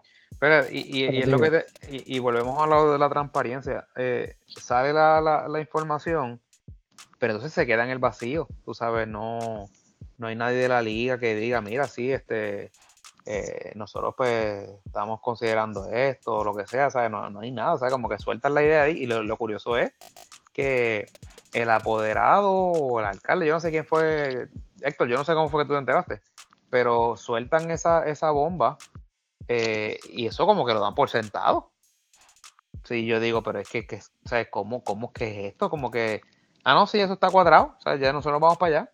Y, pero que yo sepa, eso, la liga tiene que aprobar eso. eso no es que pasa así, las franquicias no se mueven así porque sí. yo no, yo no entiendo, ustedes me corrigen, yo no entiendo cómo funciona eso. Y esa es otra. ¿verdad? Y volviendo al punto anterior que hablamos del presidente Ricardo Dalmao, yo recuerdo que cuando él llegó, él mencionó que había nueve equipos en ese momento. Y cuando se le preguntaba de posibles equipos nuevos en el BCN, él mencionaba que quería tener una estabilidad con los equipos que ya estaban.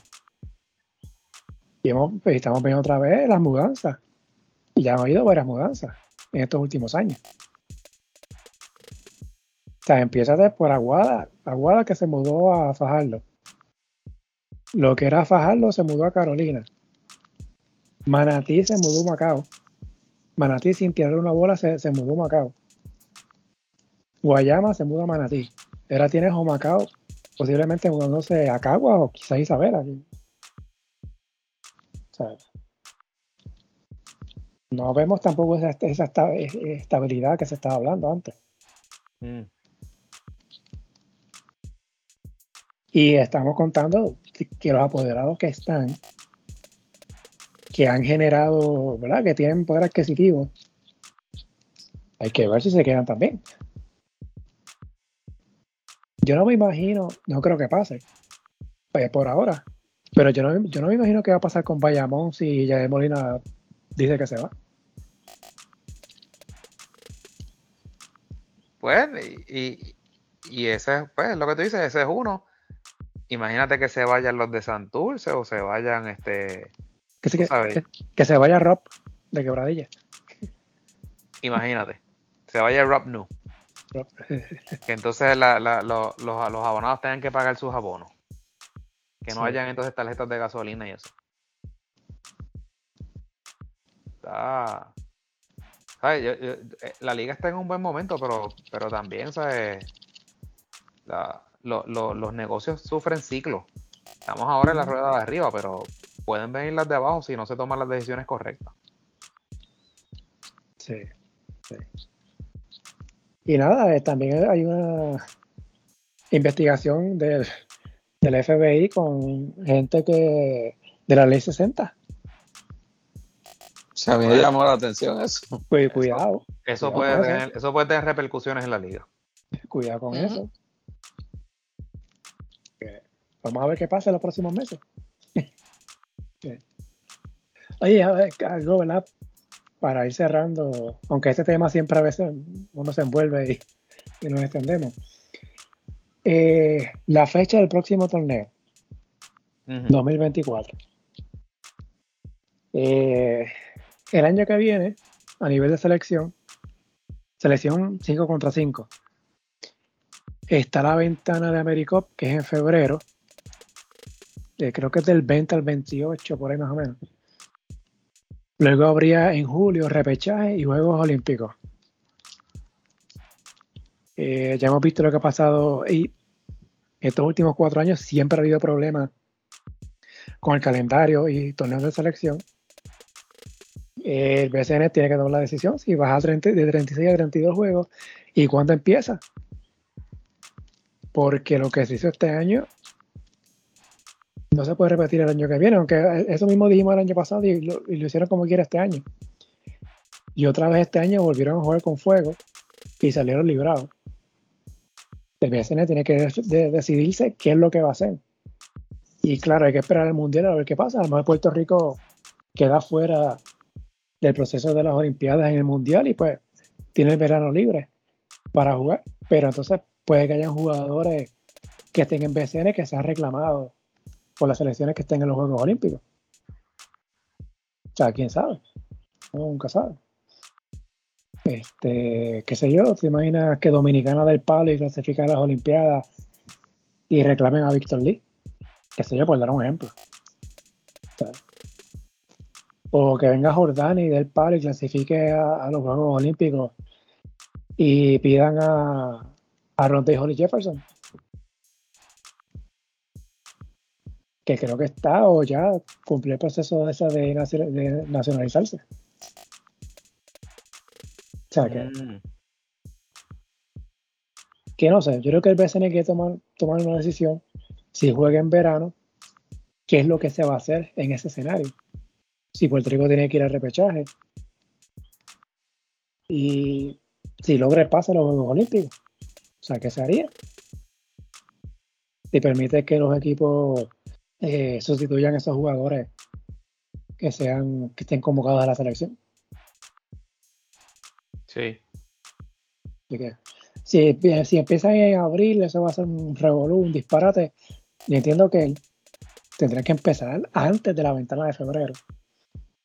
Yo imagino que no, no lo van a hacer. Yo creo que quizás lo más temprano sería a principios de marzo o justo que después de después de la ventana de febrero. Eh, pero no sé. Hay que ver qué, qué decisión toman. Yo sé que si, si Puerto Rico va al repechaje, esa es la primera semana de julio. Y ahí son dos semanas de preparación. Así que el BSN debería estar terminando para mediados de junio, como más tarde el año que viene. Wow. Está complicado. Prácticamente un mes antes de lo que terminó este año. Y cuidado. Y eso es que, para, para como está pasando ahora, terminó la liga y a los par de días empiezan las prácticas de la selección. Que no debería ser así. Pero el BSN recibiría un, ¿verdad? un respiro si Puerto Rico clasifica directamente a la Olimpiada ahora en el Mundial. Pero como quiera, si va a la Olimpiada son 28 días. Lo mismo de ahora del Mundial.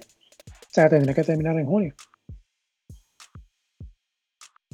Así que, bueno. Hay que ver. El tema de nunca acabar. Sí. Oye, mala mía que se me quedó algo y no, era para discutirlo al principio.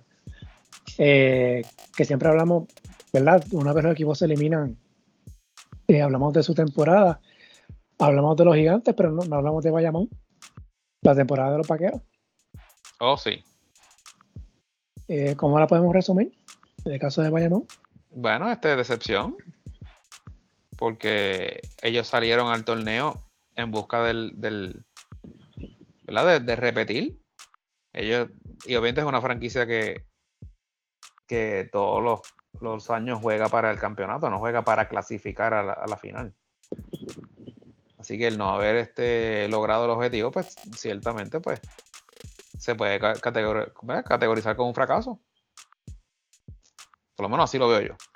Eh, Héctor, Está diciendo que yo catalogo el equipo de Bayamón con una palabra que sería que básicamente se desinflaron, porque fueron de más a menos, tuvieron una temporada regular espectacular, casi toda con, con Javi González al mando, porque Angelito llegó tarde.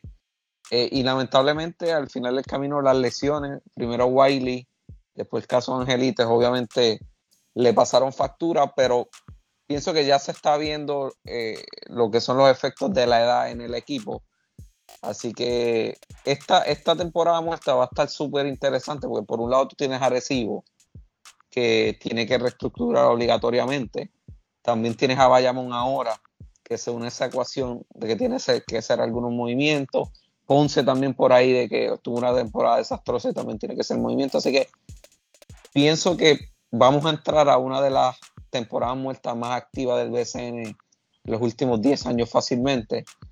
Y Bayamón, sé que se han rumorado muchos cambios por ahí, particularmente una figura como tal, que es el caso de Benito Santiago, pero yo no veo a Benito Santiago vistiendo un uniforme de Bayamón la próxima temporada. Pienso que en cualquier momento ese cambio se va a dar, así que vamos a ver cambios grandes en Bayamón. Lo A lo, a lo mejor se le da su deseo de jugar para Omar González. Exacto, es posible. Sí, no, ciertamente en Bayamón tienen que hacer cambios ya. Este, Sí. esa, e- ese- esa, esa química tienen que, tienen que cambiarla. Porque hay, se- se- en la final se notó eh, ese, ese ambiente tóxico. Y claro, cuando se está perdiendo, pues salen a reducir todo, todo, ¿verdad? Todos los revoluces. Cuando se gana, todo, todo es chévere. Pero ahí, ahí, ahí se notó eh, esa fricción que hay entre, entre Benito y, y el, y el staff. Este, tan es así que, pues, que, que Nelson en ese, eh, fue en el tercer juego, ¿verdad? En el cuarto, no, en el cuarto. En el cuarto juego, que Nelson empieza ese juego con, con Joven Villegas. Mano, un- un- una serie final, tú sabes. Yo sé que tú quieres mandar un mensaje y todo, pero yo no creo que será el mejor mensaje para mandar, tú sabes.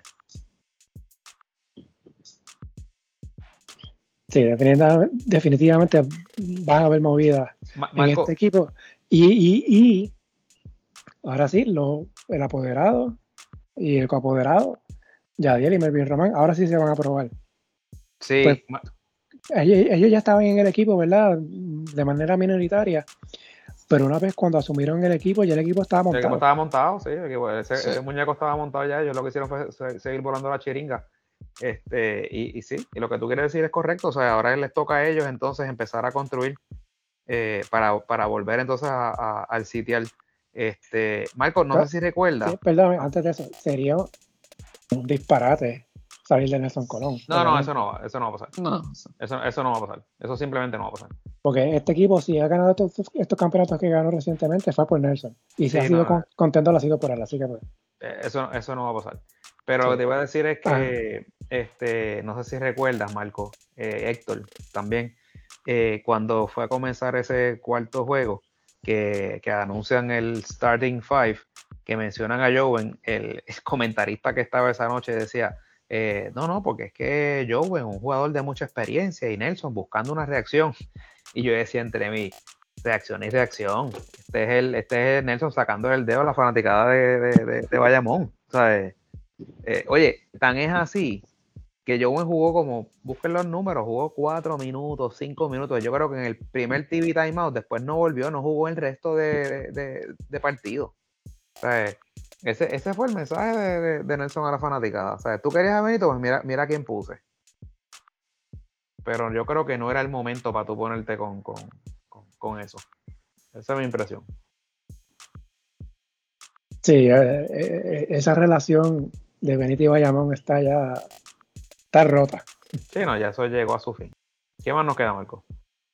Bueno, yo, bueno, bueno, nos quedan dos horas. ¿De qué hablamos ahora? Pues vamos a ver, este. este. ya hemos discutido bastante. Bueno, yo creo que le, hemos dado incluso al BCN algunos tips ahí para la temporada que viene, apoderados, miran a ver. Hay cositas que se pueden mejorar. El producto, oye, siempre hay espacio para mejorar. El producto está bueno, pero se puede, se puede incluso hacer mejor. Claro, claro. Este, no sé, algo más que quieran agregar, muchachos. Héctor, Grita. Yo creo que de mi parte, ¿verdad? Agradecerle a Héctor que haya estado con nosotros eh, otra vez. Este, Héctor, antes de, antes de irnos, Héctor, algún proyecto porque, ¿verdad? Nuevo para, para lo que queda de año, para la próxima temporada, porque vimos que añadiste, ¿verdad? Que, que, que incursionaste con esta parte de, de, de, lo de las apuestas que tenías antes de, de todos los juegos algo que era, yo no, te confieso que yo no conozco nada del mundo de las apuestas, así que cuando hablan de cosas que dicen parlay, yo no sé rayos lo que es, y veía, y veía que ponías algo que decía la línea para hoy era, y entonces habían unos números y unas cosas. O sea, eh, y, te lo digo, ¿verdad? Porque pues estás añadiendo cada vez, eh, haces un poquito más dinámica, la cuenta pues no es ya necesariamente de, de información y cosas, sino que has traído otras cosas te pregunto, ¿hay algo nuevo que se pueda decir, no? Eh, algo que vayas a añadir, estés incursionando en algo más. Eh, mira, en, el caso de apuestas estamos casi igual, porque yo, yo vine a aprender de esto los otros días. estoy bien crudito en esa área, aprendiendo poco a poco. Eh, pero sí, tengo varias cosas en mente. En lo inmediato, obviamente, es el Mundial, que voy a seguir con la cobertura del Mundial, tal vez unas conversaciones para lo que es el, el baloncesto superior nacional femenino.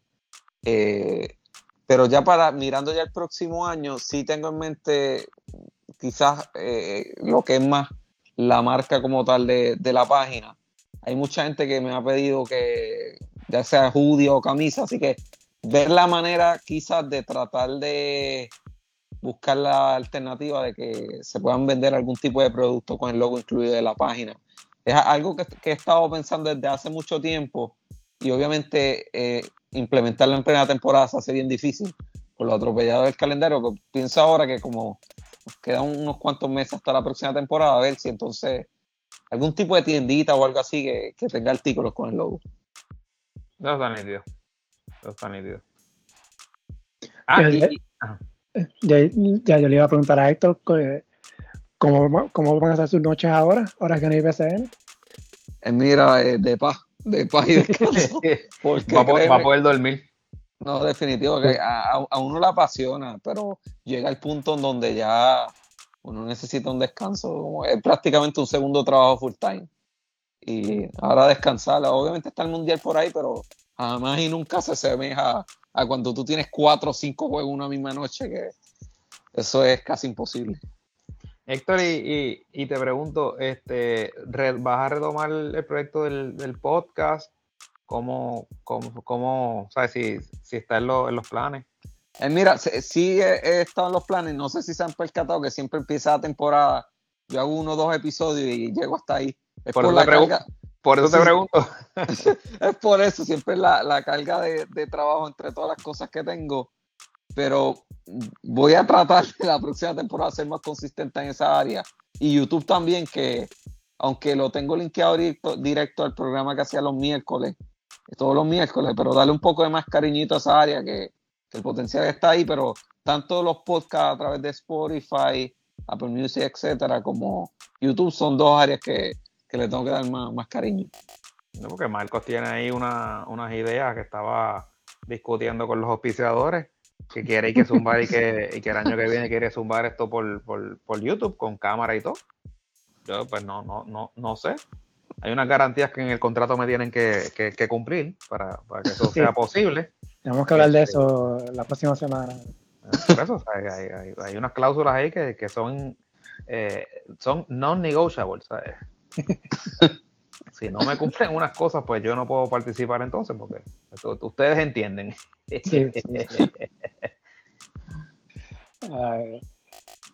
pues, no sé, de mi parte le agradezco a los dos, a Héctor, ¿verdad? Por estar, haber estado en este episodio, a ti, por nuevamente haber estado otra temporada más.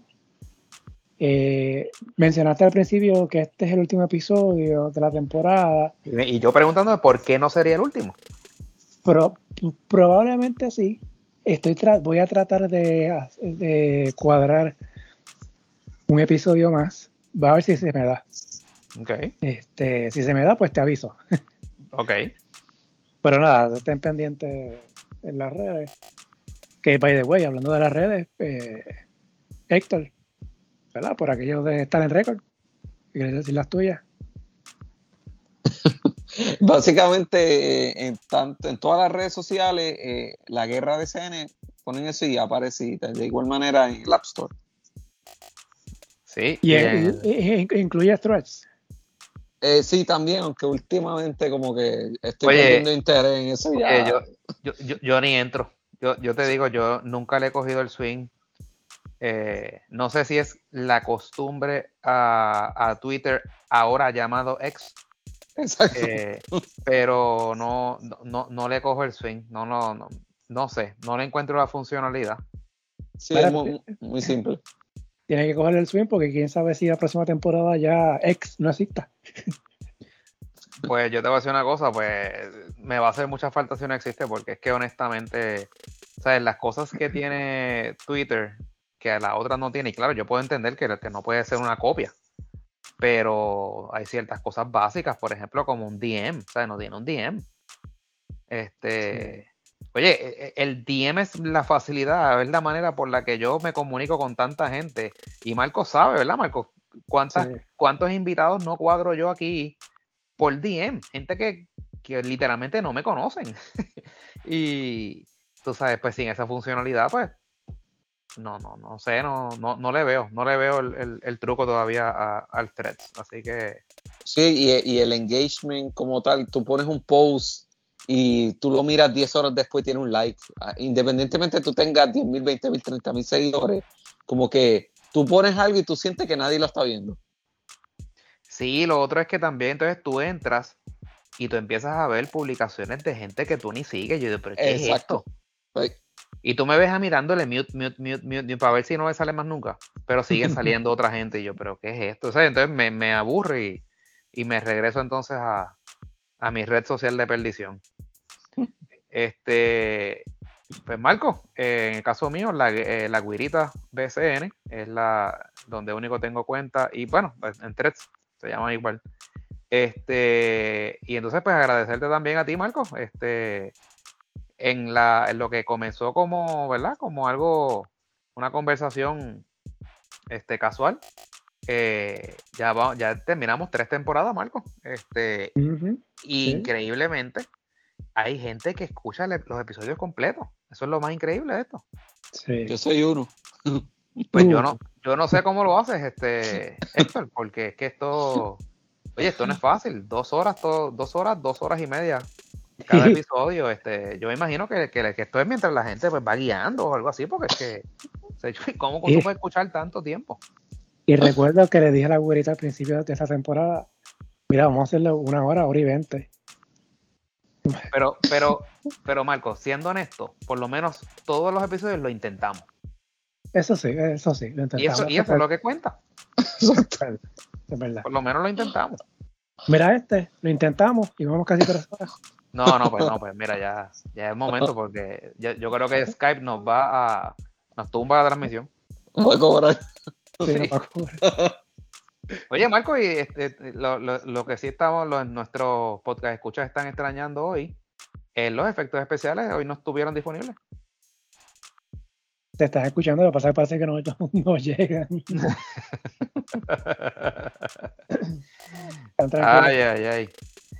Este, esta temporada, Marcos, tuvimos eh, varios invitados, además de Ah, Héctor, que sí. estuvo aquí. eh, que Héctor, Héctor estuvo dos veces esta temporada. Sí. Pero esta temporada, ¿verdad? Recapitulando, Marcos, eh, llegamos a tener a, a Luis Modesti con Fernando, tuvimos a Cristian Dalmao, tuvimos a Tony Ruiz. eh, y hoy que tuvimos a, a Leo, eh, ¿tuvimos a alguien más? ¿O esos fueron?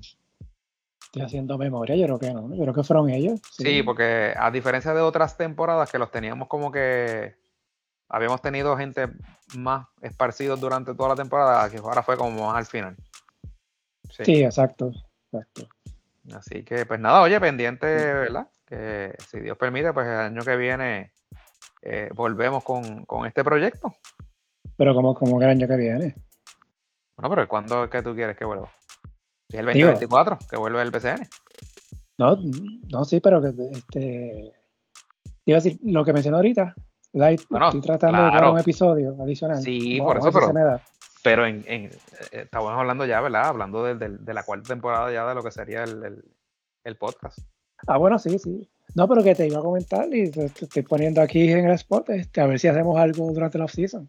Ah, de hecho, de hecho, exacto, que te había escrito, Sí, que yo creo que sería una buena idea, pues hacer al menos uno, y cuidado, pues si a los dos o tres, eh, porque en el No, off-season o sea, o siempre, pasan cositas.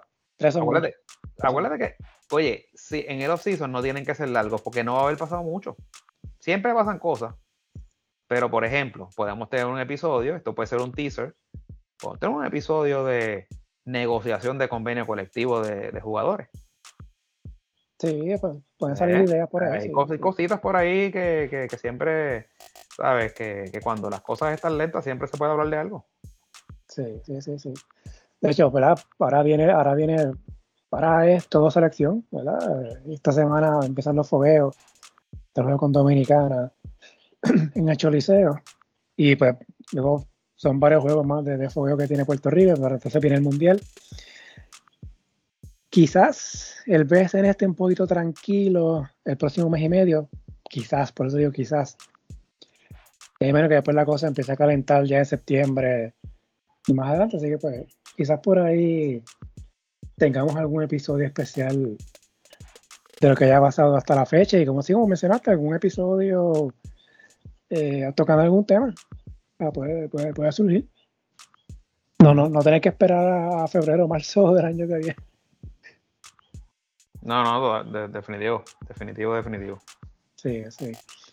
Así que pues nada, agradecido de todos los invitados que estuvieron, eh, de Tebugrita por nuevamente estar acá y de los que nos han escuchado, de los, de los que nos han escuchado desde la primera temporada, o de la segunda, de los que empezaron a escuchar ahora, de los que escuchan los episodios completos, los felicito, yo no lo hago. Este, Vamos a ver, lo- lo- los voy a poner a prueba con este de tres horas. A ver si es verdad. Escuchan completo. Hmm. Sí. Así que nada, este, pendiente a las redes de la pintura de deporte, de la güerita. Si hacemos ese episodio adicional, sería en los próximos días. Si no, pues volveremos, no sé cuándo, pero más adelante con algunos episodios del Pintura Ranking. Así que, si no, si no hay más nada que decir, pues nos fuimos. Eso, señor. Buenas noches.